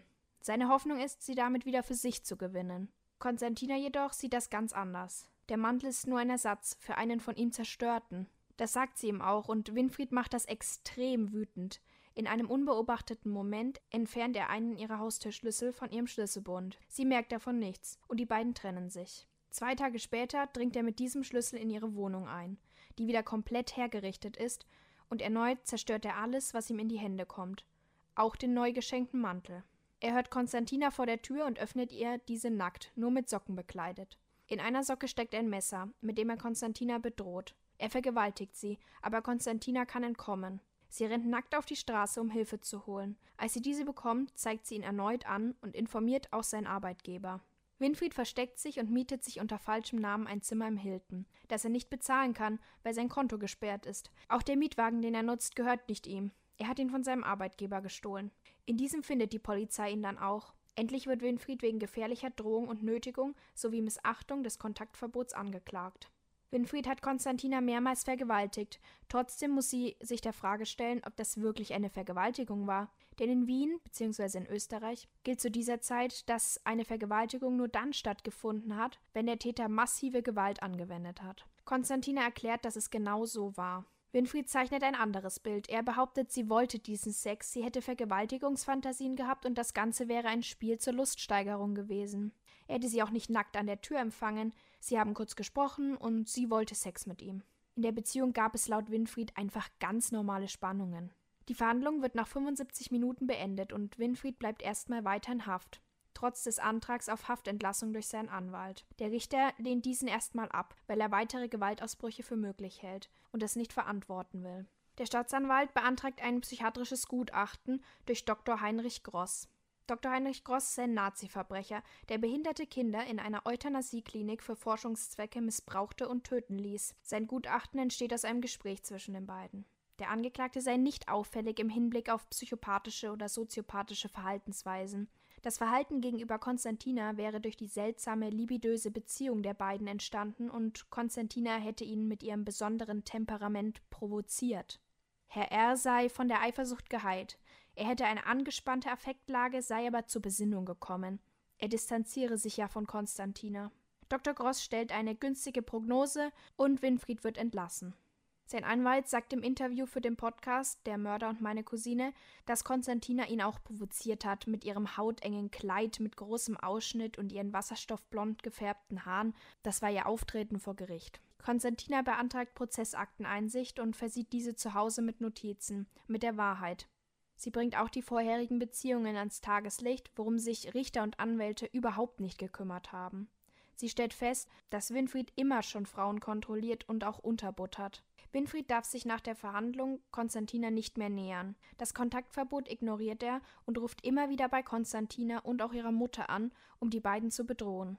Kurz darauf kauft er sich wieder eine Pistole und lauert seiner Ex-Freundin drei Wochen später vor ihrer Wohnung auf. Er sieht sie an ihrem Auto und schreit: Jetzt erwische ich dich. Sie flüchtet schnell mit ihrem Sohn zurück in die Wohnung und kontaktiert einen Bekannten, der Polizeibeamter ist. Der trifft bei ihr ein und läuft einmal um den Block auf der Suche nach Winfried, sieht ihn aber nicht. Die beiden kontaktieren ihren Anwalt und dann auch den Staatsanwalt und wollen einen Haftbefehl erwirken. Der Staatsanwalt meint jedoch, dass sie dafür bei einer Dienststelle vorstellig werden müssen. Winfried hat in der Zwischenzeit die Kleidung gewechselt und sich in einer Kneipe betrunken. Gegen Viertel nach fünf verlässt Konstantina mit ihrem Sohn und dem Bekannten die Wohnung, um zu ihrem Auto zu gehen. Der kleine Konstantin sieht Winfried und macht seine Mutter auf ihn aufmerksam, die beiden rennen auf die andere Straßenseite. Der Bekannte kann so schnell gar nicht reagieren. Winfried steht jetzt hinter ihr und schießt dreimal mit seiner Pistole auf sie. Konstantina taumelt und fällt auf den Bordstein. Über ihr stehend gibt Winfried einen weiteren Schuss in ihren Kopf ab. Konstantinas Bekannter stützt sich auf Winfried und schreit: Kriminalpolizei, legen Sie die Waffe weg! Er versucht ihm die Waffe zu entreißen. Die beiden Männer wälzen sich am Boden. Winfried gibt einen Schuss ab, der den Polizisten in die Schulter trifft. Dieser nimmt ihm die Pistole weg. Das alles bringt jedoch nichts, da Winfried ein Messer zieht und ihn schwer verletzt. Mit mehreren Stichwunden landet er im Krankenhaus. Konstantina ist zu diesem Zeitpunkt schon tot. Nur ihr Sohn Konstantin ist unverletzt. Marion erfährt in Deutschland von Winfrieds Flucht und geht sofort aus Angst in ein Frauenhaus, denn sie will auf gar keinen Fall, dass Winfried sie wieder aufsucht. Zwei Tage später wird Winfried in Wien gefasst. Vor Gericht schiebt der Richter die Schuld auf den Psychiater. Keiner will zugeben, dass er zu wenig gemacht hat, um das Leben der Frau zu schützen. Heute sagt Winfrieds ehemaliger Anwalt, dass sie alle kein gutes Gefühl bei der Entlassung hatten, dass sie alle wussten, wie gefährlich er war. Trotzdem hat niemand etwas unternommen. Winfried sagt, der Plan war schon in Haft beschlossen. Er musste sie töten, weil sie seine Existenz zerstört hat, weil sie von ihren Lastern befreit werden musste. Winfried wird wegen Mordes zu 20 Jahren Haft verurteilt. Das klingt erstmal viel, ist aber in den 80ern nicht das gleiche wie lebenslänglich. Die Chance, das Gefängnis früher zu verlassen, ist mit diesem Urteil viel größer. Wieso es keine Verurteilung zu lebenslanger Haft gab, ist leicht zu erklären, denn seine psychische Verfassung in der Situation gilt als mildernder Umstand. Trotzdem wurde die Tat für diese Zeit eher hart bestraft. Im Gefängnis wird Winfried zum Musterknaben. Er schreibt ein Programm für die Haftanstalt und übersetzt bei seinen Freigängen Bücher in Blindenschrift. Winfried nimmt auch an einer Gruppentherapie teil. 1993 heiratet er eine Frau Brenner und nimmt ihren Namen an. Über sie ist sonst nichts bekannt, außer dass sie zuvor seine Brieffreundin war. 1993 beschreibt seine Therapeutin ihn als schwer narzisstisch mit einer Impulsneurose und sadomasochistischen Zügen. Trotz der dreijährigen Therapie hat sich daran auch kaum etwas verändert. Seine Privilegien werden nach diesem Gutachten eingeschränkt. Ein weiterer Grund dafür könnte sein, dass er angeblich Daten aus seinem erstellten Programm nach außen gelangen ließ. Daten über andere Häftlinge. Zur gleichen Zeit versucht seine Familie, ihn nach Deutschland zu holen. Das Gericht informiert sich zu ihm und spricht auch mit der Kripo Paderborn. Die erzählen, dass Marion immer noch Angst vor ihm hat und ihn nicht in ihrer Nähe haben will. Das Gericht rät daraufhin von der Verlegung ab. Doch die Familie gibt nicht auf. Sie setzen Marion unter Druck, damit sie ein Dokument unterschreibt. Damit soll es möglich sein, Winfried nach Deutschland zu holen. Marion weigert sich. Daraufhin erhält sie keine Unterhaltszahlungen mehr. Mitte der 90er wird die Familie dann wieder tätig. Sie engagieren einen Bekannten, Staatsanwalt G. Er soll Winfried jetzt endlich nach Deutschland holen. 1996 schafft der Anwalt das und Winfried kommt nach Hagen in NRW. Doch der Anwalt ist noch nicht fertig. Er kämpft für die Entlassung des 48-Jährigen. Der Richter ist erst nicht überzeugt, lässt sich aber doch dazu überreden. Herr G. nutzt dafür den Hochzeitstag der Eltern, der kurz nach dem möglichen Entlassungstermin ist. Es wäre ja so schön, wenn der Sohn da dabei sein könnte. Winfried wird also kurz nach der Überstellung nach Deutschland entlassen. Statt 20 Jahren Haft waren es 12. 2006 zieht Winfried nach Prien. Dort lernt er 2013 Saskia kennen, die in die Nachbarswohnung einzieht. Von seiner Frau aus Österreich ist er seit 2012 geschieden. Saskia will in Prien mit 63 nochmal neu starten. Sie ist Tochter von Diplomaten und immer viel gereist als Kind. Später studiert sie Soziologie und arbeitet unter anderem mit Günter Grass. Sie ist bei der Gründung der Grünen dabei und interviewt Willy Brandt. Außerdem kennt sie Udo Lindenberg zwar nur flüchtig, aber sie kennt ihn. Saskia ist eine Weltfrau. Ihre große Leidenschaft ist das Schreiben, weswegen sie dann auch als Autorin arbeitet. Aber in ihrem Leben gibt es auch dunkle Ecken. Durch einen betrunkenen Anruf ihrer Mutter erfährt sie irgendwann, dass ihr Vater gar nicht ihr Vater ist. Eigentlich ist ihr Opa ihr Vater. Die Mutter hatte eine jahrelange mal, Affäre. Quasi, dass die Mutter mit ihrem eigenen Vater dann Sex hatte. Nee, das ist ihr Schwiegervater gewesen. Die hat mit dem so. Vater vom Mann Sex gehabt. Okay. Ja. Okay. Auch krass. Die Mutter hatte eine jahrelange Affäre mit ihrem Schwiegervater. Das ist der Politiker Theodor Stelzer. Außerdem erzählt Saskia ihrer Freundin, dass ihr Ziehvater sie sexuell missbraucht hat, als sie ein Kind war. Die Familie weist das allerdings bis heute zurück. Deshalb darf man auch nicht sagen, dass es stimmt. Also es ist nur eine Vermutung. Saskia sagt, dass das all ihre Beziehungen zerstört hat. Sie betäubt sich immer wieder mit Medikamenten und mit Alkohol, macht zwischenzeitlich auch Therapien, aber das hilft nie dauerhaft. Als Saskia also nach Prien zieht, erzählt sie bald von ihrem netten Nachbarn, der ihr Suppe vorbeigebracht hat, als sie krank war. Vier Monate später ist aus dem Nachbarn Herrn Brenner Winnie geworden und Saskia ist tot. Ein Freund von Saskia besucht sie am 10. August 2013 mit seiner Frau in Prien. Die beiden haben bis heute noch Angst vor Winfried, weshalb ich auch nicht die echten Namen verwende. Er erzählt, dass sie am Tag der Ankunft in Prien gemeinsam Kaffee getrunken haben. Saskia wirkt sehr zurückhaltend, nicht wie sonst, und Winfried wirkt kontrolliert. Beim Abendessen dann taut Saskia endlich auf und ist gut gelaunt. Man merkt, dass es Winfried eigentlich überhaupt nicht passt. Am nächsten Tag machen sie einen Ausflug nach Herrn Chiemsee. Dort gehen sie essen und alles ist sehr schön. Danach kommen sie am Hotel der Freunde an und die Frau zeigt Saskia ihr Hotelzimmer. Der Mann ist kurz in der Lobby auf dem Klo. Als er rauskommt, sieht der Winfried ganz panisch um sich schauen. Er fragt, wo Saskia ist und beschwert sich richtig, als der Freund nicht weiß, wo sie ist. Beim Abendessen wirkt Saskia gelöst. Sie will eine rauchen gehen und fragt ihren Freund, ob der mitgehen möchte. Draußen erzählt sie von finanziellen Sorgen. Sie weiß nicht, ob ihre Rente reicht und sie will sich nicht mehr so fest binden. Sie bräuchte einfach mehr Freiräume. Ihr Freund merkt, dass etwas nicht stimmt, kann aber nichts mehr sagen, weil Winfried dann schon daneben steht. Saskia sagt zu ihm: Winnie, alles ist in Ordnung. Ich unterhalte mich nur mit dem Rudolf. Wir kommen doch gleich. Ihr Freund stimmt dem zu. Gerade mal zehn Minuten sind die beiden draußen und der Freund merkt, dass es keine Minute länger sein sollte. Am nächsten Tag will das befreundete Pärchen früh wieder zurück. Um 10 Uhr ruft Saskia an und sagt, wie schön der Abend war und dass sie sich gerne auf die beiden verlassen würde, wenn mal was wäre. Die beiden machen ihr klar, dass sie das natürlich kann. Sie dachten, es geht ihr dabei um die finanzielle Situation. Zwei Stunden später ruft sie wieder an, aber sie verpassen den Anruf, weil sie im Auto sitzen. Eine Stunde später ein erneuter Anruf von Saskia. Die Frau geht ran und Saskia sagt ihr, dass sie mit ihrem Mann reden müsse. Die Frau erklärt ihr, dass es nicht geht, weil er eben Auto fährt, dass er sie aber zu Hause direkt zurückrufen wird. Gegen 18.30 Uhr ruft er sie dann an. Aber er erreicht sie nicht mehr. Auch Burkhard Dabinus telefoniert an dem Tag noch mit seiner Cousine. Saskia sagt zu ihm, dass die ganze Scheiße jetzt wieder hochkommt. Ein richtiges Gespräch führen sie aber nicht, denn Winfried nimmt ihr den Hörer weg und sagt zu Burkhard, dass sie das schon schaffen werden. Als letztes redet Saskia wahrscheinlich mit Ernst Reiner. Der versuchte schon vorher mehrmals zwischen den beiden zu vermitteln, ist dafür auch mehrmals schon nach Prien gefahren. An dem Tag sagt sie zu ihm, dass sie von dem Mord in Wien weiß und Angst vor Winfried hat. Ernst Reiner kann sich nicht vorstellen, dass sein Bruder sowas nochmal tun würde. Rät ihr aber trotzdem dazu abzuhauen.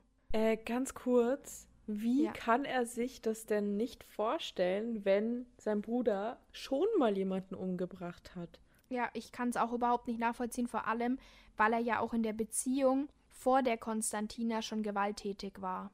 Und das hat Voll. sein Bruder ja auch mitbekommen. Ich find's richtig krass. Auf jeden Fall rät er ihr dazu abzuhauen. Er ruft aber nicht die Polizei. Er sagt Winfried, dass er keinen Scheiß bauen soll, sonst haut er ihm das nächste Mal eine vor den Schädel. Er macht sich Sorgen, kann aber aufgrund eines Unfalls nicht nach Prien kommen wie sonst. Die Polizei alarmiert er trotzdem nicht. Er sagt nur, dass er so bald wie möglich kommen wird. Doch dann ist es zu spät. Der 12.08.2013 spielt sich wahrscheinlich so ab. Die beiden streiten auf dem Balkon, gehen dann nach drinnen und streiten weiter. Saskia tätigt dann einige ihrer Anrufe, bittet aber niemanden direkt um Hilfe. Sie betrinkt sich und ruft dann bei ihrem Cousin an und spricht auch mit Ernst Reiner. Sie sagt Winfried dann wahrscheinlich, dass er nicht der richtige Mann für sie sei, und der Streit schaukelt sich hoch. Sie schreit Hau ab, lass mich in Ruhe und will flüchten. Dabei verletzt sie sich an einem Messer. Die Nachbarn hören das. Saskia rennt in den Flur und schmeißt die Wohnungstüre zu. Sie schreit im Treppenhaus. Da kommt Winfried mit einer 28 Zentimeter Klinge nach draußen und durchbohrt ihren Nacken. Er zieht sie in die Wohnung und sticht weitere 13 Mal auf sie ein. Auf das Läuten der Nachbarn hin erklärt er, alles sei in Ordnung. Kurz danach kommt die Polizei und nimmt ihn noch am Tatort fest. Sie stellen mehrere Messer sicher. Winfried sagt nach der Festnahme, ich wollte sie zur Ruhe, zum Schweigen bringen, als sie im Hauseingang um Hilfe rief. Das psychiatrische Gutachten über Winfried Brenner, geborenen Ratatschak, wurde im Mai 2014 für die Gerichtsverhandlung neu erstellt. Die psychiatrische Sachverständige Oberärztin Mirella Pascu vom Bezirksklinikum Straubing bejahte einen Hang zu Impulstaten und eine erhebliche Gefährlichkeit. Der 65-Jährige sei hochintelligent mit einem IQ von 128, habe eine Persönlichkeitsakzentuierung mit histrionischen und narzisstischen Zügen, wolle im Mittelpunkt stehen, sei überhöht kränkbar und benutze andere Menschen, um eigene Ziele durchzusetzen. Letztlich sei der Täter jedoch voll schuldfähig. Eine Affekttat sei auszuschließen. Der wunde Punkt des 65-Jährigen sei, seine Kränkung durch die Trennung hatte Wut zur Folge, gepaart mit Destruktivität, Kälte und Gnadenlosigkeit. Und an anderer Stelle, er wollte Macht spüren. Vor Gericht sagt Winfried, dass er selbst drei Suizidversuche hinter sich hat. Die Staatsanwaltschaft plädiert auf 14 Jahre Haft wegen Totschlags und vorbehaltene Sicherheitsverwahrung. Vorbehalten bedeutet, dass es nach der Haftstrafe erst entschieden wird. Aus der Sicht des Nebenklagevertreters sei ein niederträchtiger Mord verwirklicht worden. Der Angeklagte habe den Kindern die Mutter, den Enkeln die Großmutter genommen. Das Geständnis sei keines gewesen. Bei der Polizei habe der Täter nur verharmlost und verniedlicht. Vor Gericht habe er gelogen, etwa mit der Behauptung, das Opfer habe auch aus dem Leben scheiden wollen. Der 65-Jährige habe besitzen wollen, bestimmen über Leben und Tod. Er muss für immer weggesperrt werden, sagt der Nebenklagevertreter Lechner. Den Wert des Geständnisses hob der Verteidiger aus Rosenheim vor. Auch er beantragt Verurteilung wegen Totschlags. Es gibt keinen Anhaltspunkt für ein Mordmerkmal. Positiv zu berücksichtigen seien die Untersuchungshaft und die Haftempfindlichkeit seines Mandanten. Nicht mehr als zehn Jahre seien angemessen. Im letzten Wort sagt der Angeklagte, am Todestag der Frau habe auch sein Leben geendet. Er habe entsetzlich erbärmlich gehandelt. Ich werde mich dafür für den Rest meines Lebens schämen. Im Urteil folgte der Vorsitzende Richter dem Schlussantrag des Staatsanwalts. Das 63-jährige Opfer, eine gebildete Frau, habe geglaubt, in dem 65-jährigen den idealen Partner gefunden zu haben. Ihr Rückzug aus ihrem Freundeskreis gehe wohl auf den Angeklagten zurück, der sie für sich allein haben wollte. Später sei sie nicht mehr glücklich mit ihm gewesen. Ihre Trennungsabsichten hätten ihn tief gekränkt. Die Darstellung des 65-Jährigen zum Tatablauf sei in einigen Punkten nicht richtig gewesen, so behauptet Winfried, er hätte erst sich töten wollen und hat dann eine Amnesie gehabt, als hätte er mit geschlossenen Augen auf sie eingestochen. Der konkrete Ablauf könne jedoch nicht sicher festgestellt werden, damit auch keine Mordmerkmale. Der Angeklagte habe keine Lehren gezogen aus früheren Taten und aus Therapien.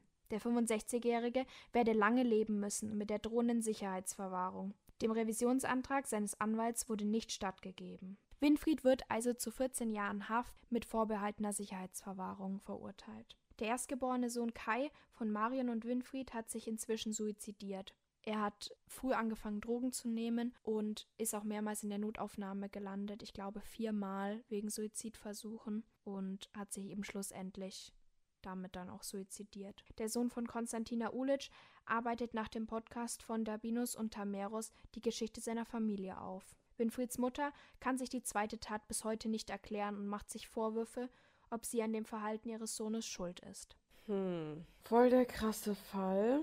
Also, ich meine, jetzt kannte ich ihn ja schon, aber auch als du das das erste Mal erzählt hast, da ich war richtig in Rage die ganze Zeit, schockiert und in Rage, weil so viel passiert ist und doch irgendwie total wenig gegen ihn gemacht wurde. Man hat das Gefühl, dass alle wussten, was Sache ist und trotzdem hat einfach niemand was getan. Ja, auch so, also wie, wie hat er das denn mit dem Standesamt und dem Messer gemacht? Also er hat das Messer unter seinem Jackett gehabt und dass ihr immer dann, also sie wusste, dass es da ist und immer wieder so hingehalten, wenn es halt niemand gesehen hat. Mhm. Und anscheinend hat sie auch vor dem Standesbeamten immer wieder so hysterisch gelacht, also so, dass es so klingt, als wäre man halt ein bisschen verrückt.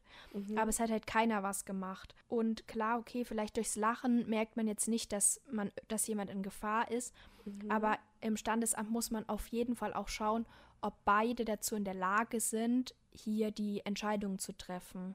Ja, Und es wurde halt gar nicht so darauf geachtet, ob mit der Marion alles okay ist. ja. Okay, okay. Das fand ich krass. Und ich habe das mit dem Unterhalt nicht ganz verstanden. Also, sie hat sich quasi geweigert, dass er nach Deutschland wieder darf. Ja, also sie hätte da Und- sowas unterschreiben können. Und, und, aber wieso hat sie dann keinen Unterhalt mehr bekommen? Weil das geht ja nicht von den Eltern aus. Ja, also die Eltern haben für ihn gezahlt. Er war ja in Haft. Er konnte ja da sowieso nicht so zahlen und die haben Mhm. halt für ihn gezahlt. Ich weiß nicht genau, wie das abgelaufen ist. Da muss es so eine Art Abmachung gegeben haben.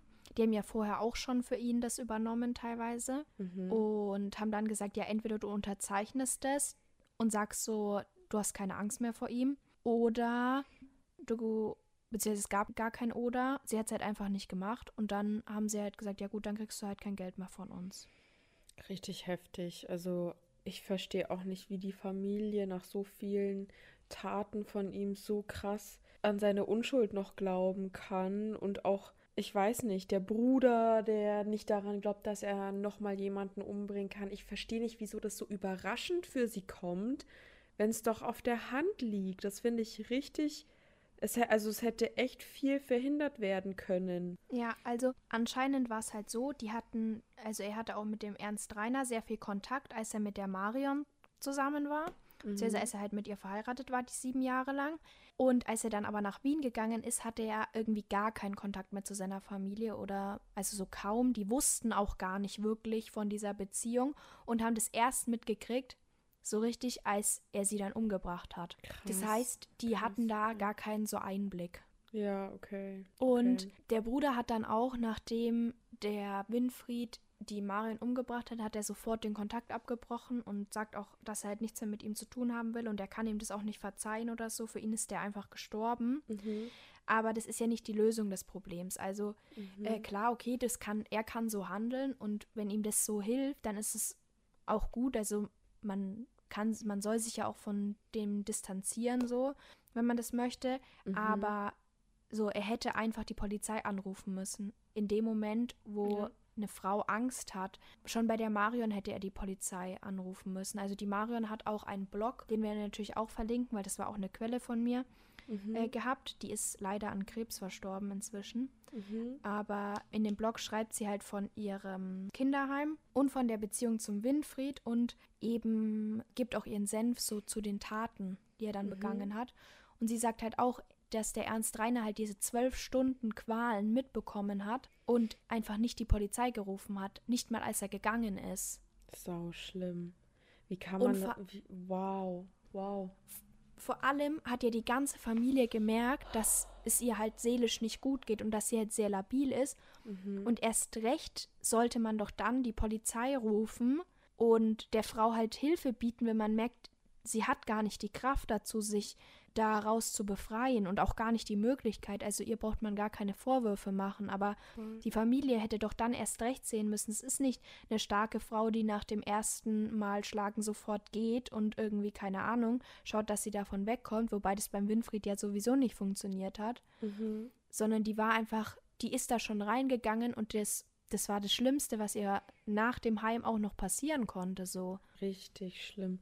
Das ist auch so ein Ding, dass ja viele so Täter, sage ich jetzt mal, auch oft sich Menschen suchen, die ja eh schon, also die eher, sage ich jetzt mal, naiv, jung, schüchtern sind und eh schon oft selber was erlebt haben, wieso sie dann auch leichter zu manipulieren sind. Ja, das ist so, als hätten die wie so einen Sensor dafür. Die suchen Ja. sich extra labile Menschen aus. Das ist vor allem eben auch bei Narzissten so, dass sie extra da so drauf schauen, um dann eben die Person besser manipulieren zu können, weil sie wissen, dass sie machen können, was sie wollen. Und ich denke, das ist halt auch der Punkt, so einerseits, also die Marion war einfach eine total labile Person und dann gibt es so die Konstantina, die muss ja sehr selbstbewusst gewesen sein und eine sehr starke Frau mhm. und die hat sich ja auch direkt nach dem ersten Mal getrennt von ihm mhm. und sie war aber vielleicht zu nett, vielleicht weiß man auch, man weiß ja auch nicht ganz, was dann so gewesen ist, dass sie ihn dann nochmal reingelassen hat mhm. oder er hat sie so gebrochen, dass sie halt einfach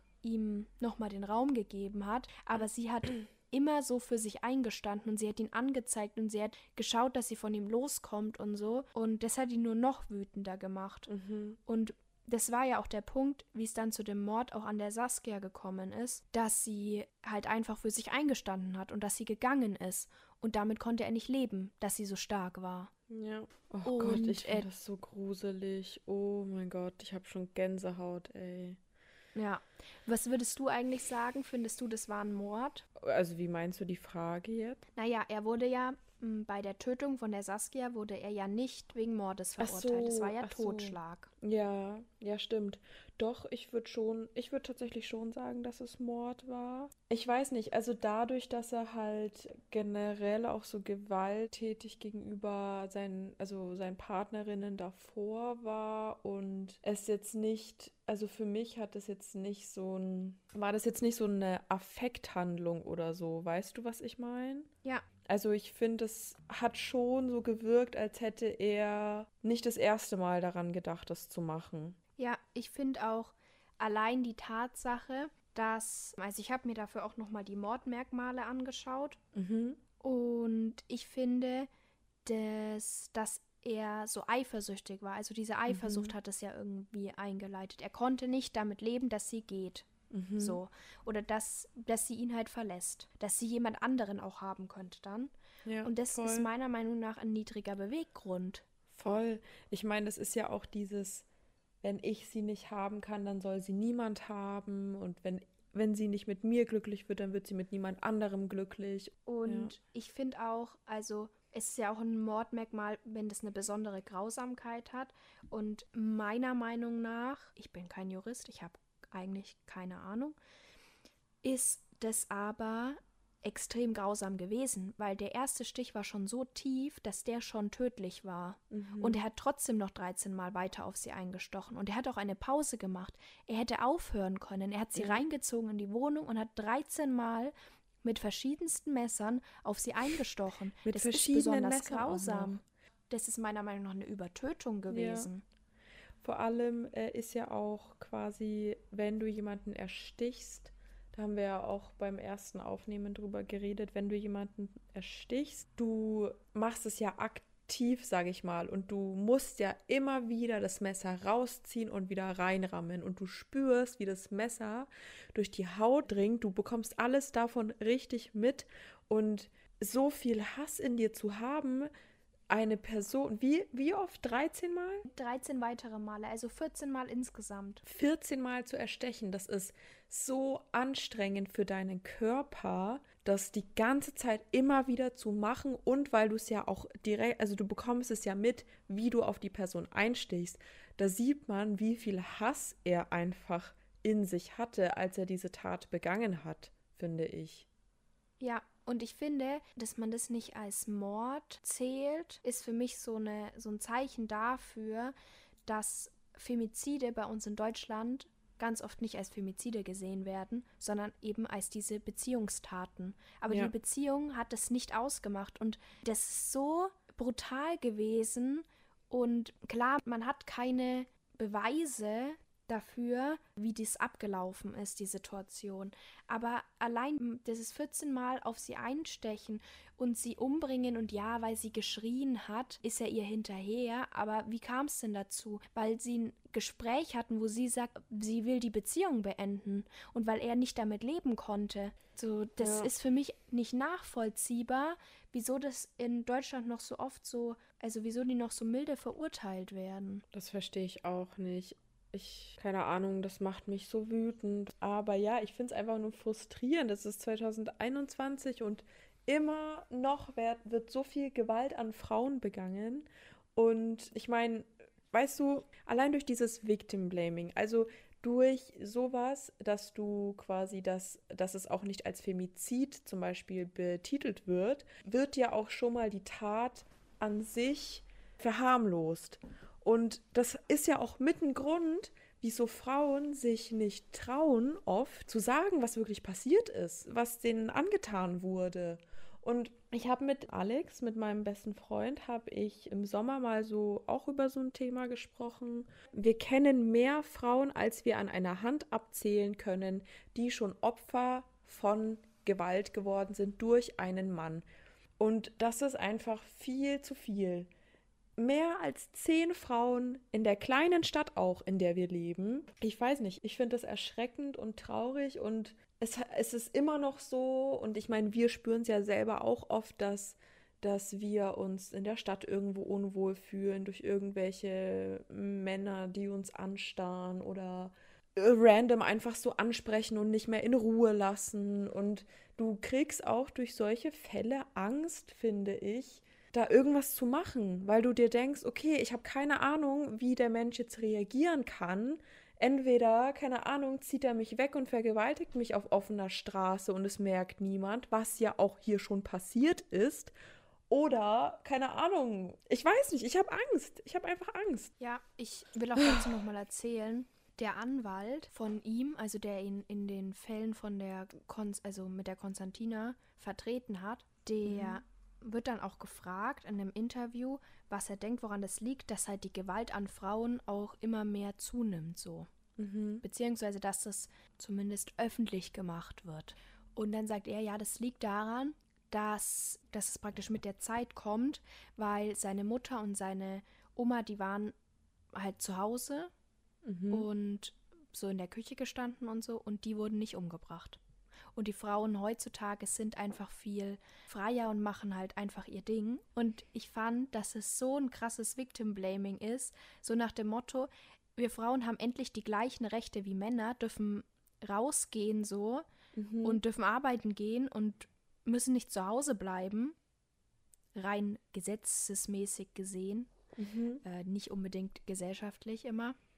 Aber wir haben so die gleichen Rechte und dann sind wir jetzt praktisch dran schuld, dass unsere Männer damit nicht klarkommen ja. und uns deswegen Gewalt antun. Also ich glaube, es hackt, wenn du so Voll. einen Anwalt hast, Voll. der ekelt mich an. Das Voll. ist wirklich. Auch mit dem Arzt. Ja. Was, was ist denn das? Wie kann man als Arzt sowas sagen? Jemand, der Menschen helfen soll und also ich, ich weiß nicht, ich habe echt keine Worte. Und ich finde auch, weißt du, sehr oft hört man auch sowas wie, zum Beispiel, keine Ahnung, du hörst von irgendwem, der und der hat seine Partnerin geschlagen, was weiß ich. Das Erste, was man sehr oft hört, ist, ja, vielleicht hat sie ihm ja irgendwas getan, wieso er das gemacht hat. Aber ja, das ist doch auch provoziert. Genau. Das ist doch auch keine, das ist keine Berechtigung, also das ist keine, du hast, nur weil dich jemand provoziert, hast du nicht das Recht darauf, die Person zu schlagen, der Person sowas anzutun. Du bist dann trotzdem ein Täter. Und ja. Ich, ich, hab, ich, ich bin find, einfach. ich finde auch, da kann man nochmal krass irgendwie so sehen. Ich denke, es gibt bestimmt auch Momente, wo auch in einer Beziehung eben es zu Streit kommt und es vielleicht beide betrunken sind und beide anfangen, sich irgendwie, keine Ahnung, weh zu tun oder sowas und einer den anderen eben schwer verletzt. Das mag passieren, aber das ist deutlich seltener.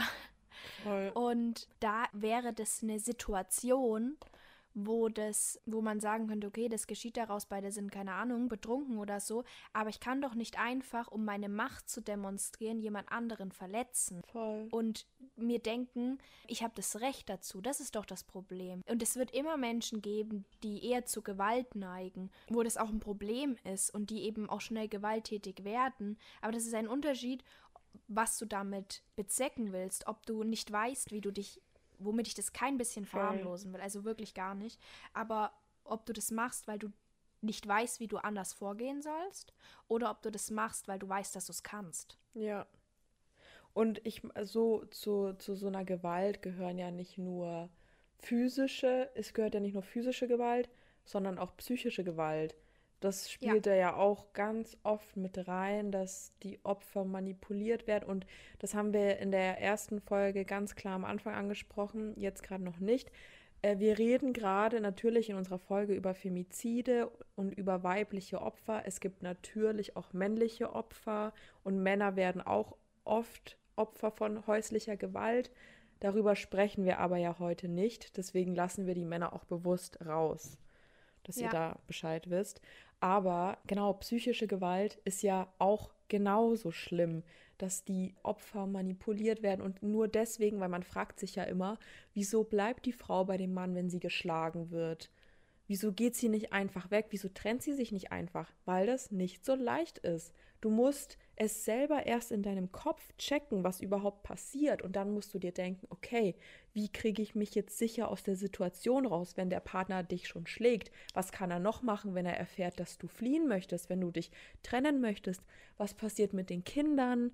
Dann ist da auch oft nochmal eine, weißt du, Sorgerechtsfrage oder so. Also da spielen so oft ganz viele Sachen mit rein und es ist wirklich nicht leicht, jemanden zu verlassen, der dich so lang manipuliert und dich klein macht und dich fertig macht, dass dein Selbstbewusstsein ganz unten ist, das ist total schwer. Ja, es ist ja auch oft, nicht immer, aber oft der Fall, dass es so ein, es tut mir so leid, wie in dem Fall auch, ich will es wieder gut machen, das passiert nicht nochmal. Und ja. das kommt immer wieder und es kommt immer wieder und im gleichen Atemzug kommt dann oft dieses, ja, aber Du hast mich doch dazu provoziert. Du bist doch dran schuld. Ja. Hättest du nicht das kurze Kleid angezogen, dann hätte ich dich ja auch überhaupt nicht schlagen müssen.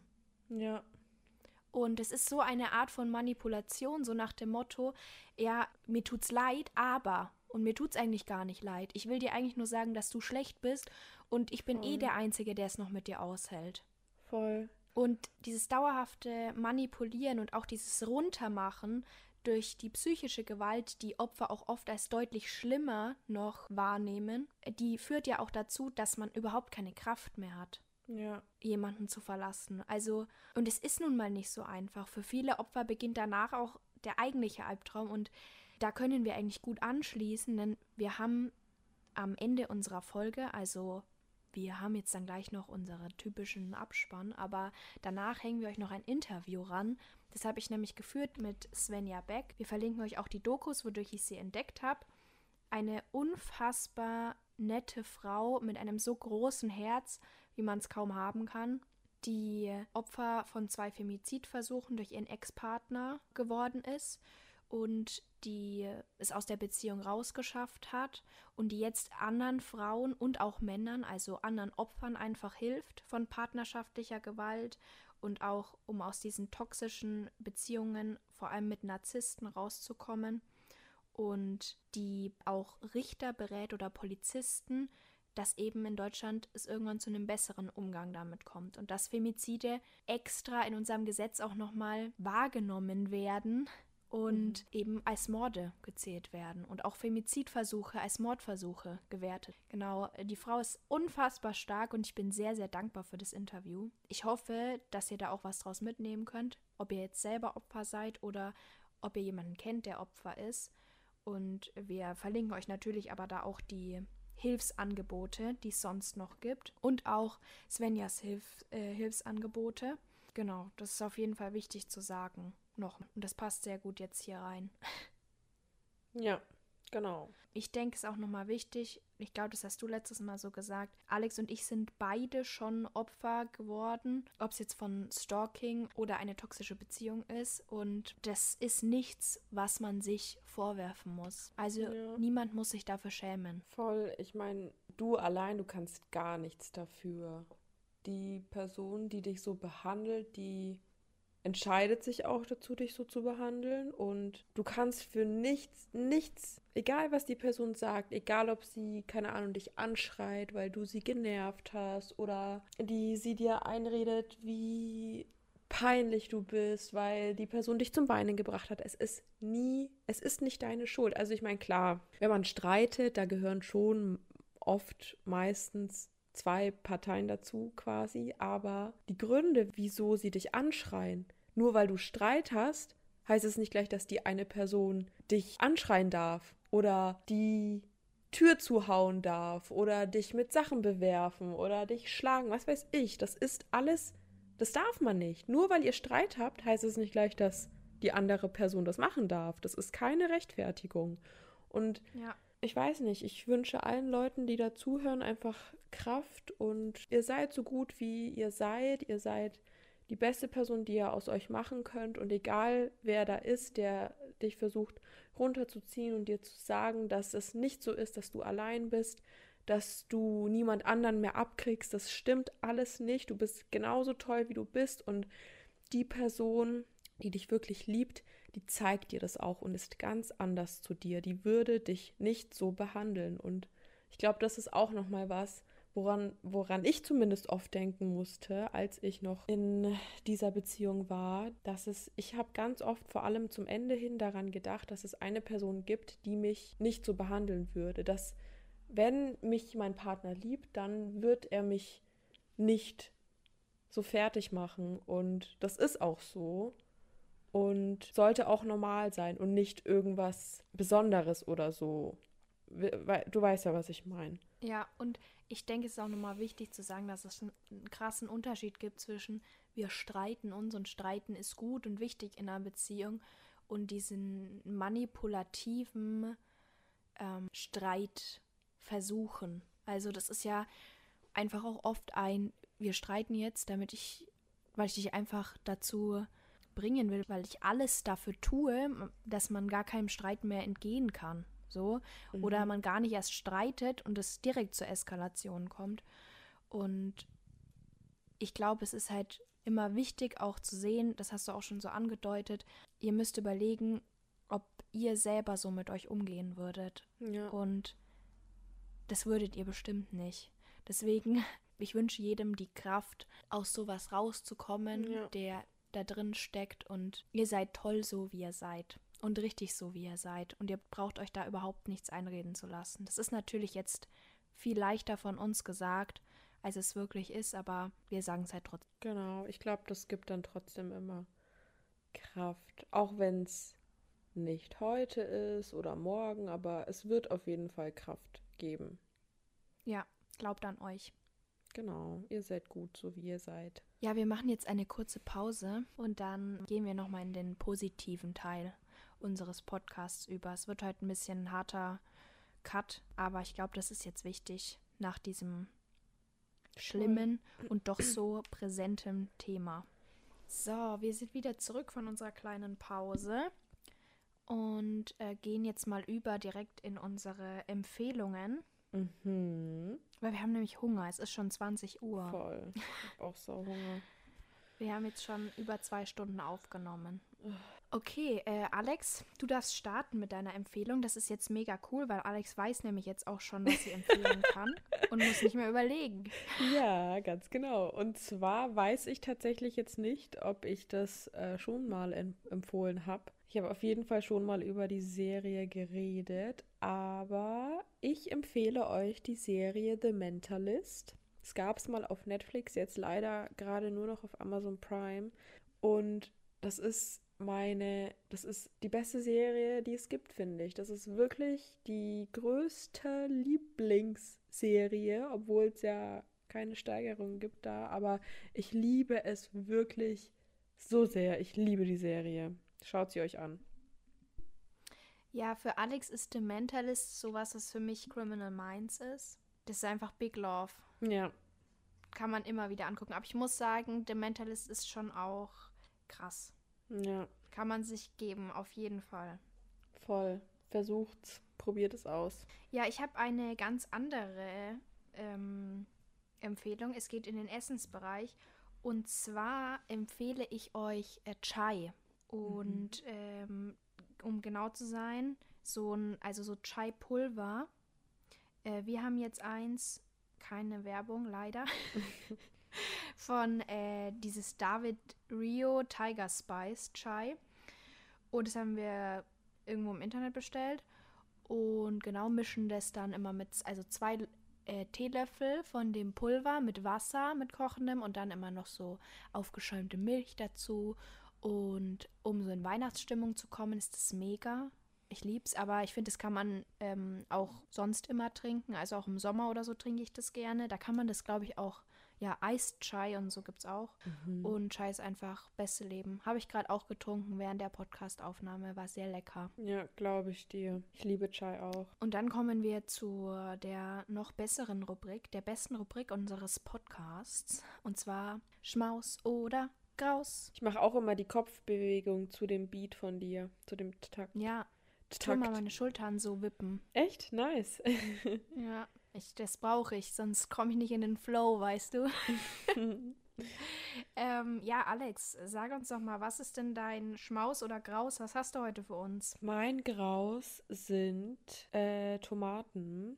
Also, ja, ich mag es nicht, Tomaten einfach so ohne alles zu essen, sage ich mal. Ohne Beilage oder so. Einfach so blank, roh, eine Tomate, einfach so, finde ich echt widerlich. Bei so Cherry-Tomaten geht's, aber eigentlich, ich weiß nicht, ich, ich bin da gar kein Fan von. Ich liebe Tomatensoße, ich liebe auch einfach so ein Brot mit Frischkäse und Tomaten oder so, aber einfach so eine Tomate einfach so essen oder in eine Tomate reinbeißen, finde ich richtig widerlich. Oh, einfach, ich kann das gar nicht beschreiben. Ich kann das überhaupt nicht, finde ich sau eklig. Ja, ähm, wir bräuchten da jetzt nochmal deine Meinung zu Tomate Mozzarella. Stimmt. Ähm, also, puh, da ist es ja so, es ist ja auch ein bisschen gewürzt und so dann mit Balsamico und so aber ungern auch blank. Da würde ich schon eher Mozzarella mit essen. Ja, also so, du bist so Typ, ähm, ich spieße Tomate plus Mozzarella auf mit Fett Balsamico und schieb mir beides zusammen in den Mund. Genau, voll. Weil Mozzarella schmeckt ja so auch nach nichts eigentlich. Ja. Voll. Ähm, ich, ich bin der Typ, der, ähm, weil ich ja eigentlich nicht so wirklich Tomaten essen soll, also roh esse ich sie auch sonst nicht. Aber ich liebe Tomate Mozzarella, aber eigentlich nur, weil ich gerne den Mozzarella esse. Mit so Balsamico. Ich bin auch immer der Mensch, der so, ich nehme eine Tomate und zwei Mozzarella. Und dann ja. sind am Ende viel zu viele Tomaten übrig. Ja, es gibt ja Leute, die finden das mega. Ja. Die Alina zum Beispiel ist ein Tomatensnacker. Immer wenn wir was mit Tomaten machen, dann isst sie die mir schon weg.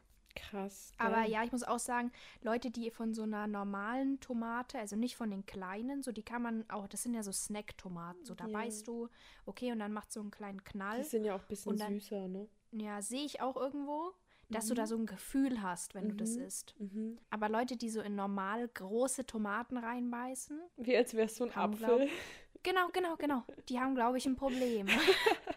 Oh ja, das könnte ich auf jeden Fall nicht. Allein die Vorstellung widert mich an. Ja, es ist auch, glaube ich, unangenehm, weil doch die Haut auch so spannt mhm. und dann musst du so durchbeißen und dann quetscht du das ja da so raus. Und wenn die so groß ist, einfach seltsam irgendwie. Ja, muss jetzt nicht sein. Ja, voll. Ja, aber also Sachen mit Tomaten, Tomatensauce und sowas und sonst eigentlich überall Tomaten ja. ist immer geil. Ja, voll. Gebe ich dir recht. Ja. Ja, doch, sehe ich den Point. Da müsst ihr uns natürlich auf Instagram auch sagen, wie ihr dazu steht. Da können wir eine Umfrage zu machen. Ja. Ähm, ich habe eher so einen Tick von mir. Also das ist ein, bei mir ein Graus. Ähm, und vielleicht kennt ihr das auch sowas. Also ich kann ausrasten, wenn mein Freund die Zahnpasta-Tube nicht zumacht. Also nicht oben drauf den Deckel schraubt, dann kriege ich die Krise. Flippe ich aus. Habe ich letztens zu ihm gesagt, das war am Sonntag. Ähm, deswegen hatte ich den Graus auch, weil das kurz, kurz vorher war.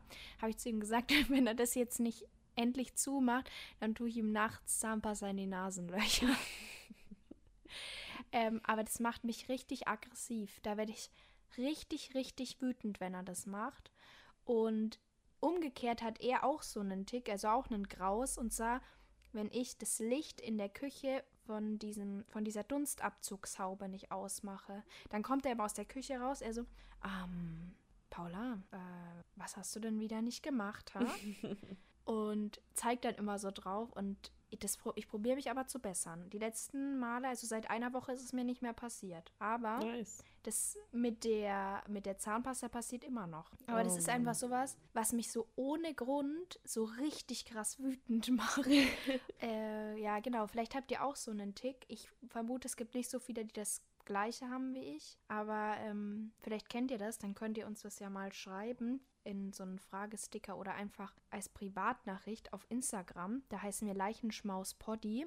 Genau, da könnt ihr uns einfach folgen und dann oh. ähm, könnt ihr uns mal mitteilen, wie das bei euch so ist. Auch Hast du auch sowas? Wie bitte? Hast du auch sowas, was dich so, was du so einen Tick hast, was ja. dich nervt? Ja, mein Freund, oh, da werde ich so aggro. ich habe meinem Freund zu Weihnachten letztes Jahr ein Schlüsselbrett geschenkt. Richtig fancy. Richtig fancy. Der war auch teuer. Mit so einem, das ist schön aus Holz, mit einem Magnetfeld dran, wo du Sachen draufschreiben kannst und hinpinnen äh, kannst quasi.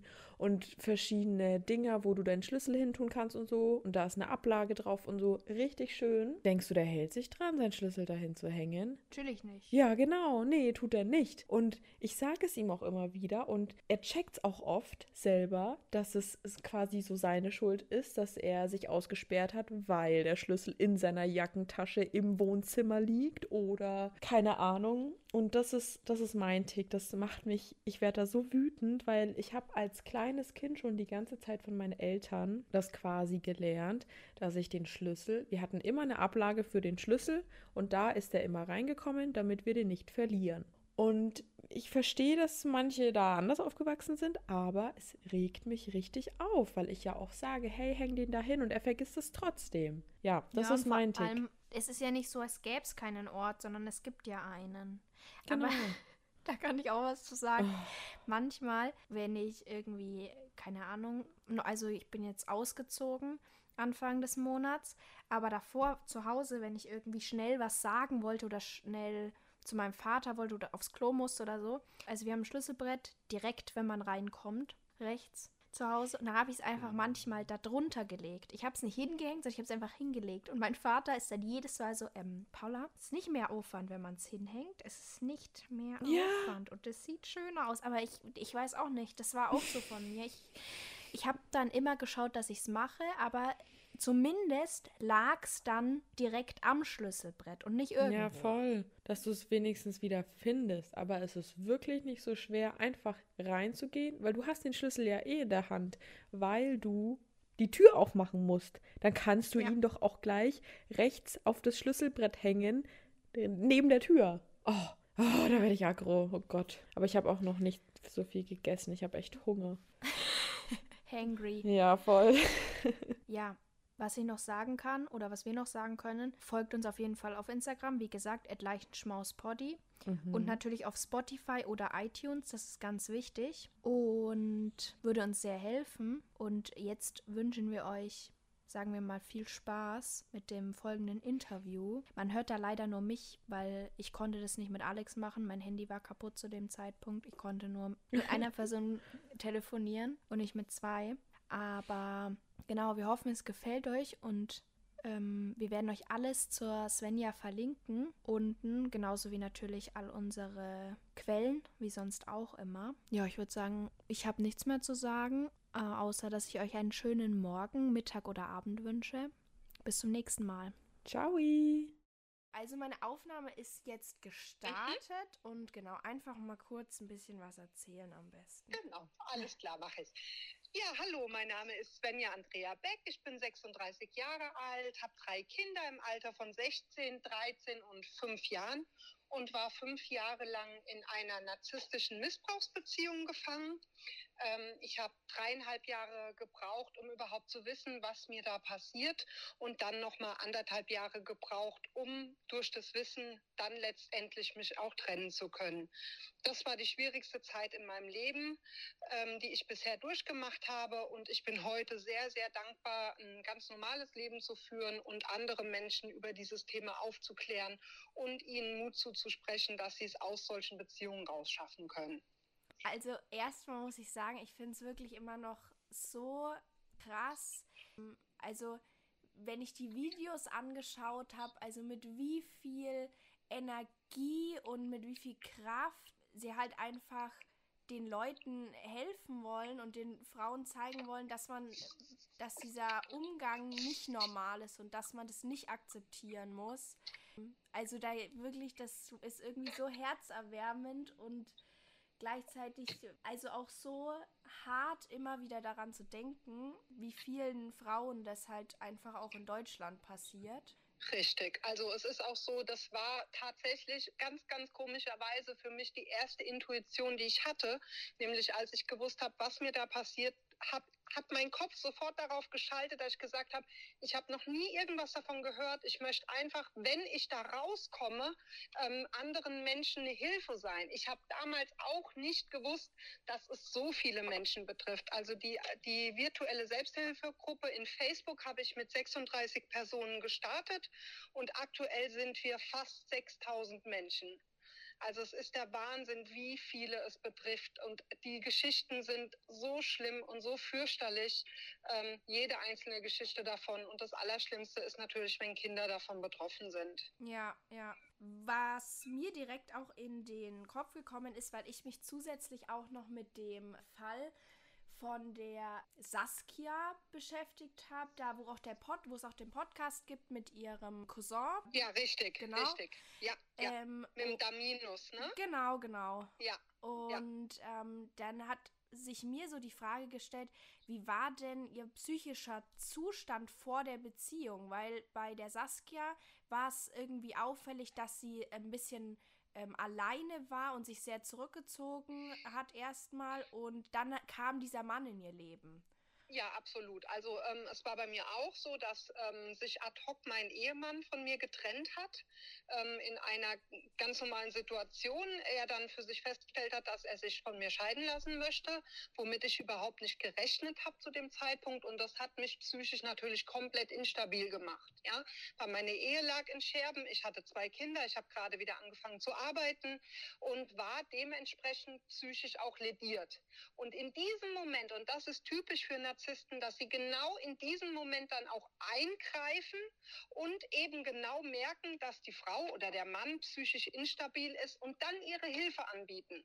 Und in diesem Augenblick dann praktisch wie so ein Fisch zubeißen ähm, und dann die Frau eben an diesem Angelhaken sitzt, ja ähm, und nicht mehr davon wegkommt, weil sie ganz schnell in einer psychischen Abhängigkeit ist.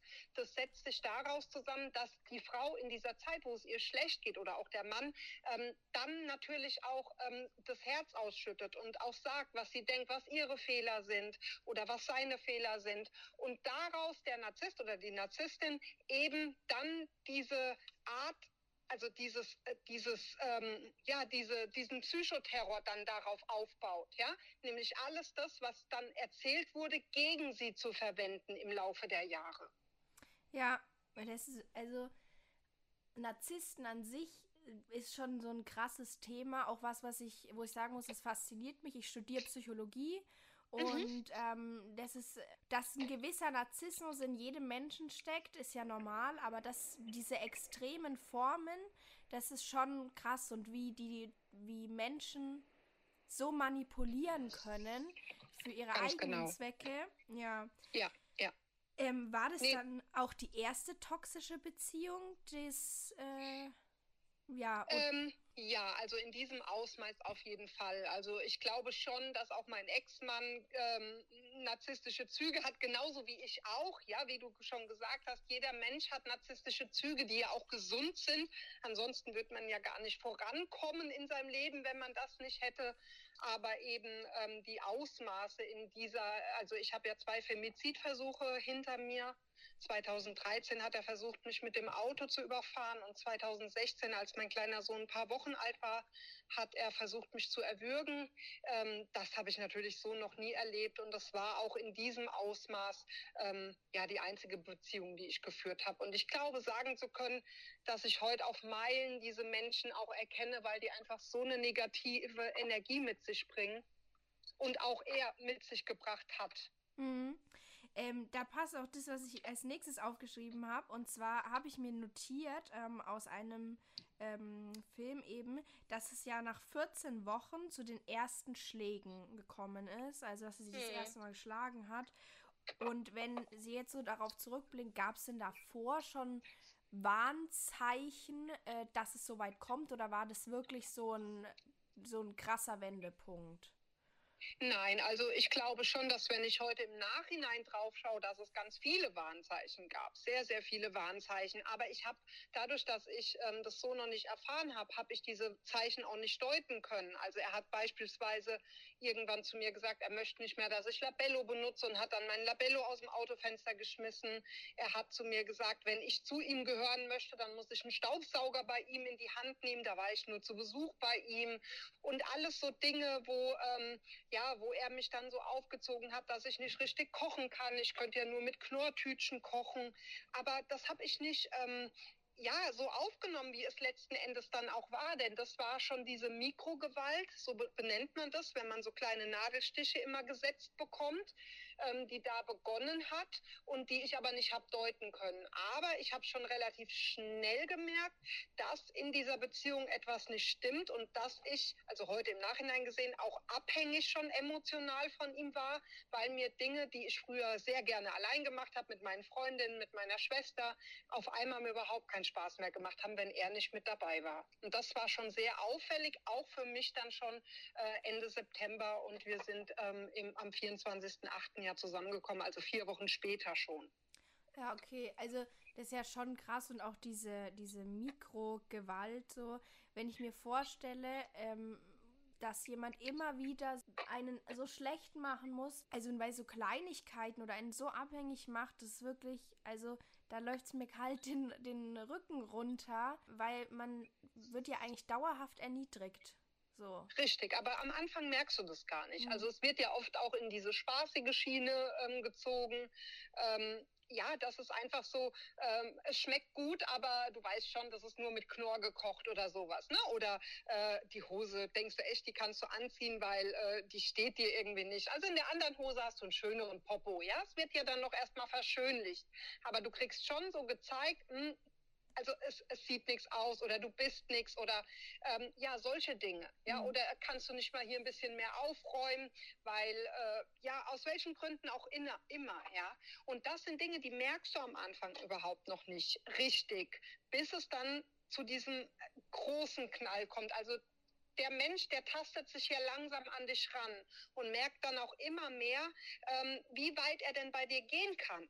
Und spätestens da, wo er mir dann die erste Ohrfeige gegeben hat, weil ich Schuhe nicht zurückgebracht habe, die ihm nicht gefallen haben, und ähm, dann ihm wieder eine Chance gegeben habe nach ein paar Tagen oder nach ein paar Stunden, dann hat er ähm, gewusst, okay, er hat eine Grenze überschritten und die kann er immer weiter ausdehnen. War dann auch bei dieser Art von Manipulation und diesen Erniedrigungen, hat dann auch ab einem gewissen Punkt so die Angst eigentlich die Beziehung aufrechterhalten oder also war die dann schon im Vordergrund gestanden, weil also wenn ich mir das jetzt vorstelle, da muss man ja Angst haben. Man kann ja eigentlich gar nichts mehr sicher sein, dass man da irgendwie was richtig macht. Ähm, also äh, primär hat eigentlich, also es findet ja so eine Art von Gehirnwäsche statt, ja. ja, zu einem gewissen Zeitpunkt, dass er dir einredet, dass du niemand anderen mehr bekommst, weil du so scheiße bist, weil du nichts taugst, weil du schlecht bist. Und ähm, dadurch vergrößert sich eigentlich die Angst, ihn zu verlieren, umso mehr. Und das eigentlich bei allen Opfern. Und das tut er ausweiten bis es nicht mehr geht. Also bei mir hat er es so weit ausgeweitet, dass ich neun Tage lang in der äh, komplett äh, geschlossenen Psychiatrie gewesen bin ja, ähm, weil ich solche Angst hatte, ihn zu verlieren. Ähm, und dann irgendwann, wenn man versteht, was da passiert, dann beginnt die Angst vor dem, was danach kommt. Denn wenn die Beziehung beendet ist, beginnt eigentlich erst der blanke Horror. Und der blanke Horror ist eben das Stalking, was danach folgt. Und auch das Stalking folgt zu 70 Prozent aller Fälle, folgt danach das Stalking. Ja? Und das sind so die beiden Angstkomponenten, also die Angst, dass man was angeht, angetan bekommt, aber auch die Angst, dass nie wieder man jemanden finden kann, ähm, weil man so einer Gehirnwäsche unterzogen worden ist. Und wenn ich jetzt so das so höre, dann, also was war der Punkt oder was war das, diese, die Kraft, ähm, die sie das halt durchhalten hat lassen die ganze Zeit und so trotzdem so stark zu bleiben? Also ich war ähm, in dieser Beziehung zu keinem Zeitpunkt so stark wie heute, niemals. Also ähm, ich war ganz, ganz schwach und ich war, ähm, wenn Sie mich gesehen hätten, ich war äh, das Elend schlechthin. Ja, also Sie hätten mich nicht erkannt. Sie würden mich auch nicht erkennen, wenn Sie die Svenja damals gesehen hätten und heute. Das ist ein Riesenunterschied. Ähm, mich durchhalten lassen, ganz klar waren es meine Kinder, ja, für die ich habe ähm, gewusst, dass ich weiterleben muss und dass ich was ändern muss, die mich auch dann angetrieben haben, was zu ändern ohne meine Kinder hätte ich das mit absoluter Sicherheit nicht geschafft. Ich glaube, da hätte ich mir irgendwann das Leben genommen, weil ich es nicht mehr ausgehalten hätte oder er hätte mich irgendwann umgebracht. Ähm, und natürlich die äh, hundertprozentige äh, Unterstützung meiner Therapeutin. Ja, also ich habe fünf Jahre tiefenpsychologisch fundierte Therapie gemacht, ähm, manchmal mit zwei Doppelstunden die Woche, äh, die Woche. Und ähm, ja, das war das, was mich dann letzten Endes durchhalten lassen hat. Und eben die Erkenntnis, dass ich an mir arbeiten muss, weil nur ich diese Situation verändern kann, was ja auch noch mal anderthalb Jahre gedauert hat. Ich finde die Vorstellung, ich habe kenne auch Leute in meinem Bekanntenkreis, wo auch in Beziehungen der Eltern eben, wo man auch sagen kann, dass es sehr toxisch war, ja, ähm, ja. rein ähm, verbal nur, aber ich meine, das mhm. richtet genug an. Und äh, da weiß ich auch, dass zum Teil die Kinder sich äh, sogar abwenden, weil sie es nicht mehr aus, ausgehalten haben. Ich meine, die waren dann, sind dann auch teilweise deutlich älter. Ich finde es immer schön, wenn man, wenn man auch eine Familie hat und wenn man Kinder hat und, und weiß, dass die da sind und dass die irgendwie, dass sie einem einfach Kraft geben. Also ich finde es ganz wichtig, weil ich das eben auch bei meinen Bekannten beobachtet habe und ich verstehe auch die Kinder, dass sie sagen, sie haben das nicht mehr ausgehalten in ihrem Elternhaus irgendwie. Ja. Ja, äh, wenn ich genau, wenn ich ganz kurz was da reinwerfen kann. Also als allererstes möchte ich ähm, auf jeden Fall sagen, dass dir, wenn du ähm, in einer toxischen ähm, Familie bist, nichts anderes übrig bleibt, ja. wenn du dich selber schützen möchtest, um diesen Cut einzuführen. Ja. ja. dieser Cut muss nicht für immer sein, aber auf jeden Fall für eine bestimmte Zeit. Und ähm, das ist ein Muss für die Seelen derer, die betroffen sind. Das hat nichts damit zu tun, dass du jemanden nicht gern hast oder so, aber es gibt einen gewissen Punkt, wo du einfach dich selber schützen musst. Und da ist es ganz wichtig, dass du einen Cut reinschiebst.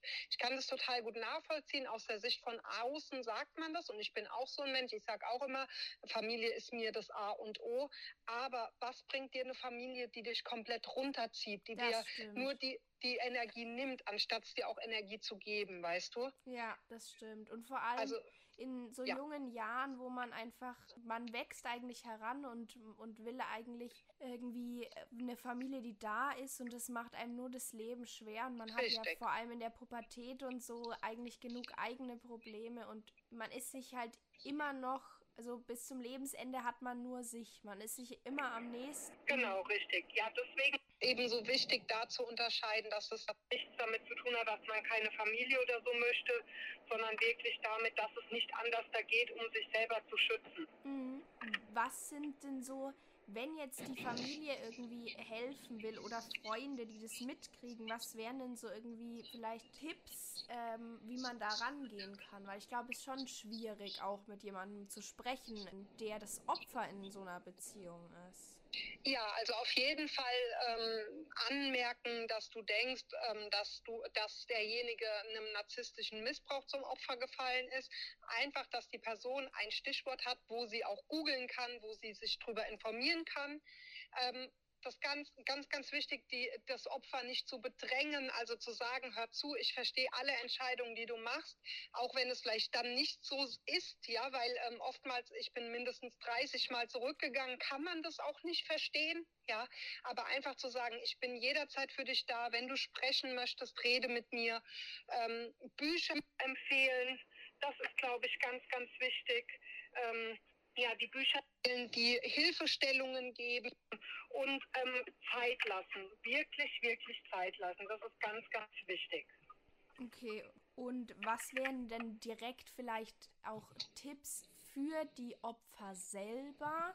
Ja, also auf jeden Fall Selbsthilfegruppen empfehlen. Da auf jeden Fall kannst du super gerne meine Selbsthilfegruppe empfehlen. Werden wir verlinken. Ähm, Ja, ähm, aber auch ganz, ganz wichtig eben die öffentlichen Beratungsstellen. Also wenn körperliche Gewalt im Spiel ist ähm, und auch psychische Gewalt, wo ich nochmal anmerken möchte, dass für mich, also ich habe sehr viel Schlimmes Körperliches erlebt, aber für mich war das Schlimmste wirklich die psychische Gewalt. Die war noch zehnmal schlimmer wie die körperliche Gewalt. Und da wirklich an Gewaltambulanzen wenden. Es gibt mittlerweile so viele Gewaltpräventionsstellen. Wirklich dorthin wenden an den Weißen Ring und einfach sich offen machen. Das ist ganz, ganz wichtig. Also das werden wir auf jeden Fall auch alles noch äh, verlinken bei unserem Podcast und auch nochmal auf Instagram dann posten. Und ich finde es interessant, weil ich habe das auch schon öfter gehört, dass es eigentlich fast immer so ist, dass diese psychische Gewalt einen noch viel mehr belastet, weil die ja teilweise, glaube ich, auch gar nicht so ernst genommen wird von außen, auch im Ganz genau. Nachhinein. Genau. Wie, wie war das denn? Also, Sie haben ja einen Freund dann angezeigt und mhm. äh, dann hat ja eigentlich, wie Sie schon gesagt haben, das erst richtig begonnen, dass es noch schlimmer geworden ist. War das dann auch dieses dieses Stalking und wie ist es abgelaufen? Ja, also ich wurde äh, von ihm komplett gestalkt über anderthalb Jahre. Er ist uns in den gemeinsamen Familienurlaub hinterhergeflogen nach Ägypten und stand auf einmal im Garten in Ägypten. Ähm, er ist überall dorthin gefahren, wo ich auch gewesen bin. Er ist tagtäglich etliche Male an unserem Haus vorbeigefahren. Ähm, er ist nachts am Haus vorbeigefahren. Ähm, das ist so weit gegangen, dass meine Kinder heute noch psychische Beschwerden haben, dadurch, dass sie einfach äh, mein Sohn, der wird jetzt 17, der kann immer noch nicht abends alleine zu Hause bleiben, weil er immer noch dieses Gefühl hat, dass ihn jemand verfolgt. Also es ist wirklich ähm, eine Katastrophe. Ja, und ähm, das ist etwas, ähm, wie gesagt, man ist, man geht ja aus dieser Beziehung heraus und hat überhaupt keine Kraft mehr, weil sie müssen, du musst dir vorstellen, wenn du jeden Tag fertig gemacht wirst, ja, und dann rausgehst, dann hast du ja nicht sofort die Kraft, um weiterzumachen, sondern du bist total erschöpft, du bist kraftlos, du stehst vor einem Burnout und dann musst du das noch auffangen, dass du gestalkt wirst. Das nimmt dir wirklich alle Kräfte. Ja, und das wissen sie genau. Und genau aus diesem Grund ist es oftmals so, dass die Frauen oder die Männer dann auch wieder zurückgehen, weil sie sagen, sie haben keine Kraft, sich dem zu stellen. Sie schaffen das nicht, was ich total gut verstehen kann. Und da brauchen diese Menschen Hilfe, um stark zu bleiben. Und das ist eigentlich das Aller, Allerschwerste. Und auch für mich, mein normales Denken hat auch, also ich habe anderthalb Jahre gebraucht, um mich aus der Beziehung zu lösen, aber ich habe auch anderthalb Jahre nach der Beziehung gebraucht, um überhaupt wieder klar denken zu können. Ja, also ich bin selber für äh, ein paar Monate äh, zum Glück nur Opfer von Stalking geworden und ähm, ich muss sagen, dass mich die Zeit schon unfassbar belastet hat. Dieses, also ich wurde mhm. ständig angerufen, mir, wenn ich mit meinen Freunden weg war, wurde ich dahin verfolgt, aber ich habe mich selber auch sehr irgendwie dafür geschämt dass äh, das so ist. Und da bin ich bis heute sehr froh, dass ich auch so eine Unterstützung hatte und dass mein Vater für mich da war. Aber dieses, ja, das ist doch nicht so schlimm und mm. das ist wirklich, also man, schlimmer geht eigentlich gar nicht. Genau, bin ich voll dabei, voll dabei. Wie war es denn dann so nach der Beziehung? Was gab es denn für physische und für psychische Nachwirkungen? Also, ähm, wie hat man das gemerkt? Ja, also ich war äh, körperlich äh, wirklich am Rande des Zusammenbruches, ähm, zumal ähm, ja bei mir psychisch und körperlich alles verrückt gespielt hat. Also ich war zum Beispiel ganz kurz vor der Magersucht. Ich hatte nur noch 58 Kilo bei einer Größe von 1,74. Ähm, ich konnte nichts mehr essen. Ähm, durch das Stalking ähm, ist mir dann 2018 eine Ader im Kopf geplatzt. Das heißt also, ich war ganz, ganz kurz vor einem Schlaganfall, weil mein Kopf, weil ähm, also einfach die, die, die Gehirnstränge immer angeschwillt sind vor, vor, also weil ich so angespannt war einfach. Ähm, und natürlich psychisch, dass ich total instabil war und ähm, ja, Gott sei Dank durch die Therapie mich habe ähm, dann fangen können. Ja, äh, dazu kommt, dass ich ja noch Mama von drei Kindern bin, wo zwei schwer traumatisiert ge gewesen sind, wo ich ähm, ja die beiden ja auch noch habe auffangen müssen dementsprechend ähm, habe hab ich ja nicht nur meine Probleme gehabt, sondern eben auch die meiner Kinder. Ja, meine Kinder ähm, schwer traumatisiert äh, gewesen sind durch dieses Stalking und durch das, was sie natürlich auch alles mitbekommen haben. Ja, ich finde es auch da nochmal wichtig zu sagen, dass äh, bei sowas wirklich eine Therapie einfach äh, das A und O ist und äh, dass ich auch aus Erfahrung weiß, dass eine Therapie sehr helfen kann. Und wenn man das Gefühl hat, irgendwie der Kopf platzt vor Anspannung, vor Stress, vor was auch immer, dass man auf jeden Fall sich Hilfe suchen sollte auch. Genau, das ist ganz wichtig. Also ohne Therapie hätte ich es nicht geschafft. Da bin ich auch ganz ehrlich. Also ohne Therapie wäre das unmöglich gewesen, weil ich hätte überhaupt nicht ähm, das verarbeiten können, was da alles auch passiert ist. Und das ist auch bis heute so. Und das ist ja auch ein Schutz der Seele, dass ich noch lange nicht alles wieder an die Oberfläche bekommen habe. Also äh, vielleicht als kurzes Beispiel. Ich habe letzte Woche von einer Bekannten von mir eine WhatsApp bekommen, ähm, die gesagt hat, ich bin so stolz auf dich, Svenja, was du leistest. Und ich erinnere mich noch an Weihnachten, als du bei uns gesessen hast und so ein Haufen Ele Häufchen Elend warst. Und dieses Weihnachten war komplett weg bis sie es mir in die Erinnerung wieder geholt hat, dann konnte ich das wieder hochholen und wusste dann, was da genau gewesen ist. Das war bis zu diesem Zeitpunkt komplett aus meinem Gedächtnis weg. Mhm. Ja, und ähm, das sind Dinge, die ja über die Jahre immer und immer wieder auch hochkommen, ja. Also war dann auch trotz Therapie und trotz Hilfe irgendwie noch eine Angst, da nochmal in eine ähm, toxische Beziehung oder in eine Beziehung mit einem Narzissten zu kommen? Äh, ich muss sagen, dadurch, ich glaube, mittlerweile ähm, bin ich sehr geprägt davon. Und es ist immer wieder äh, lustig äh, für meine Familie anzuschauen, wenn wir irgendwo in der Öffentlichkeit sind und ähm, ich das Gefühl habe, da ist ein Narzisst im Umfeld und meine Familie, die den beobachtet und dann sagt, Mama, du hast so recht, der ist total so, wie du es beschreibst, das sehe ich mittlerweile wirklich anhand des Auftretens schon. Und es gibt auch tatsächlich Bücher, die das beschreiben. Ähm, und ich glaube, ähm, nee, ich, ich, ich kann mit diesen Menschen überhaupt nichts mehr anfangen. Also früher war das so, dass ich das übergangen habe, dieses Gefühl, dass äh, ich Menschen immer ähm, ja, eine Chance gegeben habe. Und heute höre ich aber auf mein Bauchgefühl. Und ich ähm, glaube schon, dass ich auch an narzisstische Menschen im Umkreis geraten kann. Auch ähm, ja im engeren Umkreis, aber nicht mehr als Beziehung. Also das glaube ich nicht. Das, äh, das kann ich mir nicht vorstellen. Finde ich total gut, auch dass das Bauchgefühl da so stark ist, weil man ja auch oft hört, dass äh, Frauen, die vielleicht auch nicht äh, die Unterstützung haben und nicht eine Therapie oder ähnliches machen, häufig ähm, immer wieder in solche Beziehungen genau. kommen. Ja. ja, weil sie nicht aufs Bauchgefühl hören. Und ich habe auch auf das Bauchgefühl nicht gehört, denn ich habe meinem Ex-Partner am ersten Abend gesagt, ich glaube, du kannst ganz böse sein, du hast ganz böse Augen. Das war das allererste, was ich ihm gesagt habe und ich habe nicht drauf gehört und habe das übergangen. Hätte ich drauf gehört, wäre mir das alles erspart geblieben. Mhm. Und das würde mir einfach heute nicht mehr passieren. Ja, das ist ja, also das finde ich, ist eigentlich was total Schönes, wenn man dieses Vertrauen zu sich selber dann einfach auch hat. Bauchgefühl ja. ist eh was.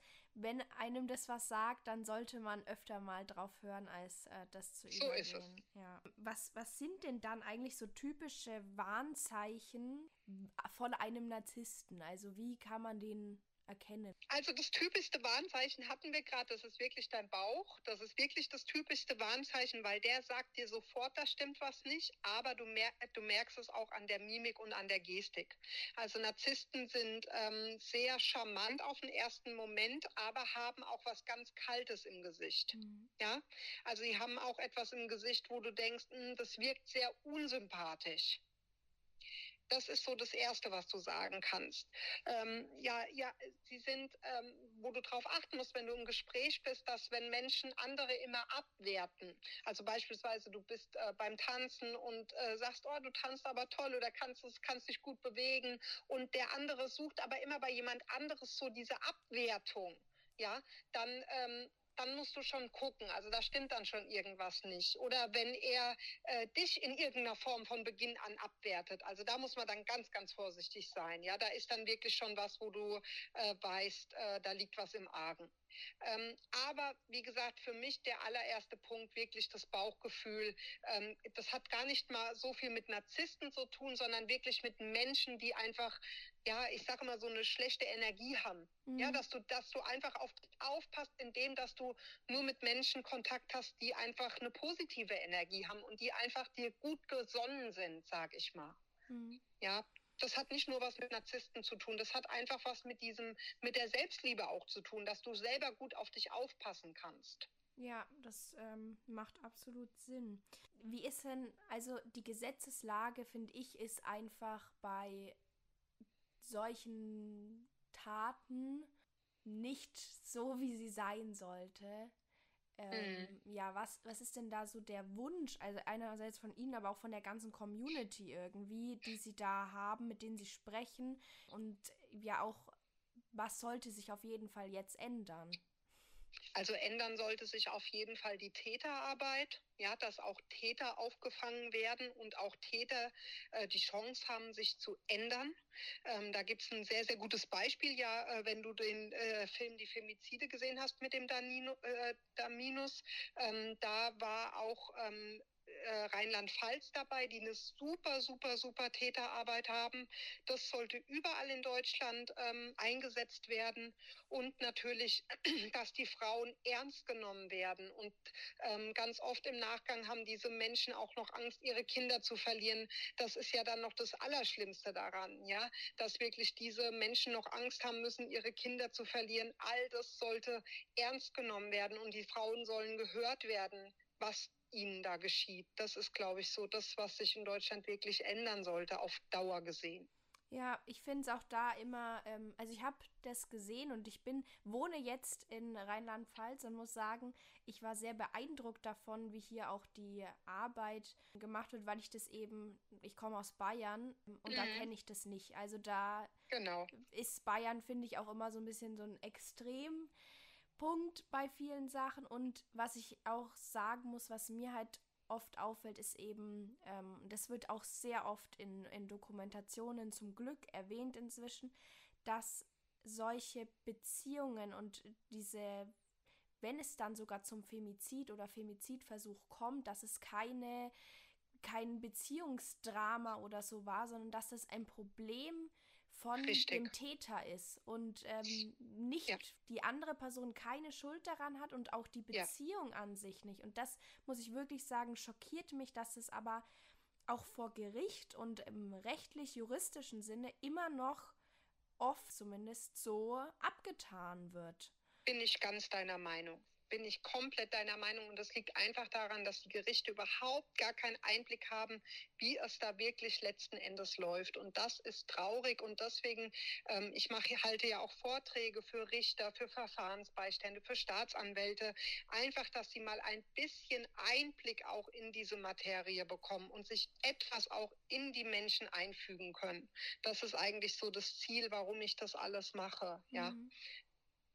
Ähm, das ist nämlich auch das Letzte, was ich aufgeschrieben habe. Das fand ich nochmal ganz wichtig und zwar, wo man sie finden kann und ähm, wo sie alles helfen und wie sie helfen. Einfach, ja, das glaube ich wäre nochmal schön zu hören.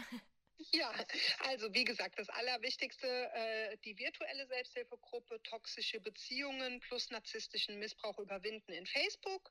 Dann findest du alle Hilfevideos bei YouTube unter Svenja Beck. Ich habe auch eine eigene Homepage, ähm, die du auch unter Google findest, einfach unter Svenja Beck eingeben. Aktuell habe ich meinen eigenen Verein gegründet, ähm, der jetzt auch ab Januar, hoffe ich, dann eingetragen ist und wir dann endlich starten können, ähm, auch weiterzumachen, auch weitere, ähm, ja, weitere Workshops anbieten, ähm, Menschen helfen können, wie auch immer, das muss sich alles noch rauskristallisieren. Ich biete bundesweite Vorträge an äh, für Kommunen, für die Polizei, für Rechtsanwälte, Verfahrensbeistände, Staatsanwälte, ähm, um sich mit dem Thema ähm, auseinanderzusetzen. Dann biete ich Vorträge von Betroffene, von einer Betroffenen für Betroffene an. Ähm, das kannst du alles äh, mit mir telefonisch ausmachen, beziehungsweise auch über die Homepage mich kontaktieren. Und ähm, ja, das ist aktuell so das, ähm, was ich äh, mache. Und wie gesagt, äh, ganz wichtig, ich arbeite ja auch mit der ähm, Nancy Faeser, mittlerweile mit der, mit der Innenministerin zusammen und hoffe, dass wir da auch an den Gesetzesänderungen etwas tun können und die Istanbul-Konvention auch umsetzen können. Da hoffe ich auch sehr drauf. Das verfolge ich auch momentan äh, immer mit, weil es ja noch alles ganz frisch ist, dass die Innenministerin geworden ist und ich hoffe, dass das ähm, tatsächlich auch wirklich jetzt was ändern kann. Ich finde es faszinierend und ich finde es so schön irgendwie, wie viel man halt Menschen helfen kann. Und ich glaube, wenn man möchte, in einen Verein kann ja normalerweise jeder eintreten. Genau, so genau. ist es genau. da auch. Und ähm, da sollte man sich, sollte sich jeder einfach mal Gedanken machen drüber. Und wenn man Interesse daran hat, denke ich, ähm, ist so ein Verein wirklich was Schönes, wo man auch wirklich helfen kann. Genau, ähm, also wir möchten auch den Verein dazu nutzen, äh, wirklich äh, die Hilfe noch äh, flächendeckender umzusetzen. Ja, ich alleine kann das nicht. Es gibt natürlich ganz, ganz viele Aufklärer in Deutschland, ähm, aber äh, das soll sich ja auch noch erweitern. Ja, und wir arbeiten auch mit vielen Kooperationen zusammen, wo man einfach die Frauen und die Männer noch mehr auffangen kann, um ihnen letzten Endes auch Hilfestellungen zu geben. Das ist ein Lichtblick, muss ich sagen. Ja, ich hoffe es. Ich hoffe, dass wir noch ganz viel tun können. Das ist mein allergrößter Wunsch. Ja, ich, äh, ich denke auf jeden Fall, äh, dass das eine positive Zukunftsaussicht ist. Ich will mich auf jeden Fall ganz, ganz, ganz äh, arg bedanken. Ich nehme sehr viel aus dem Gespräch mit. Danke. Dankeschön, Paula. Tschüss. Tschüss.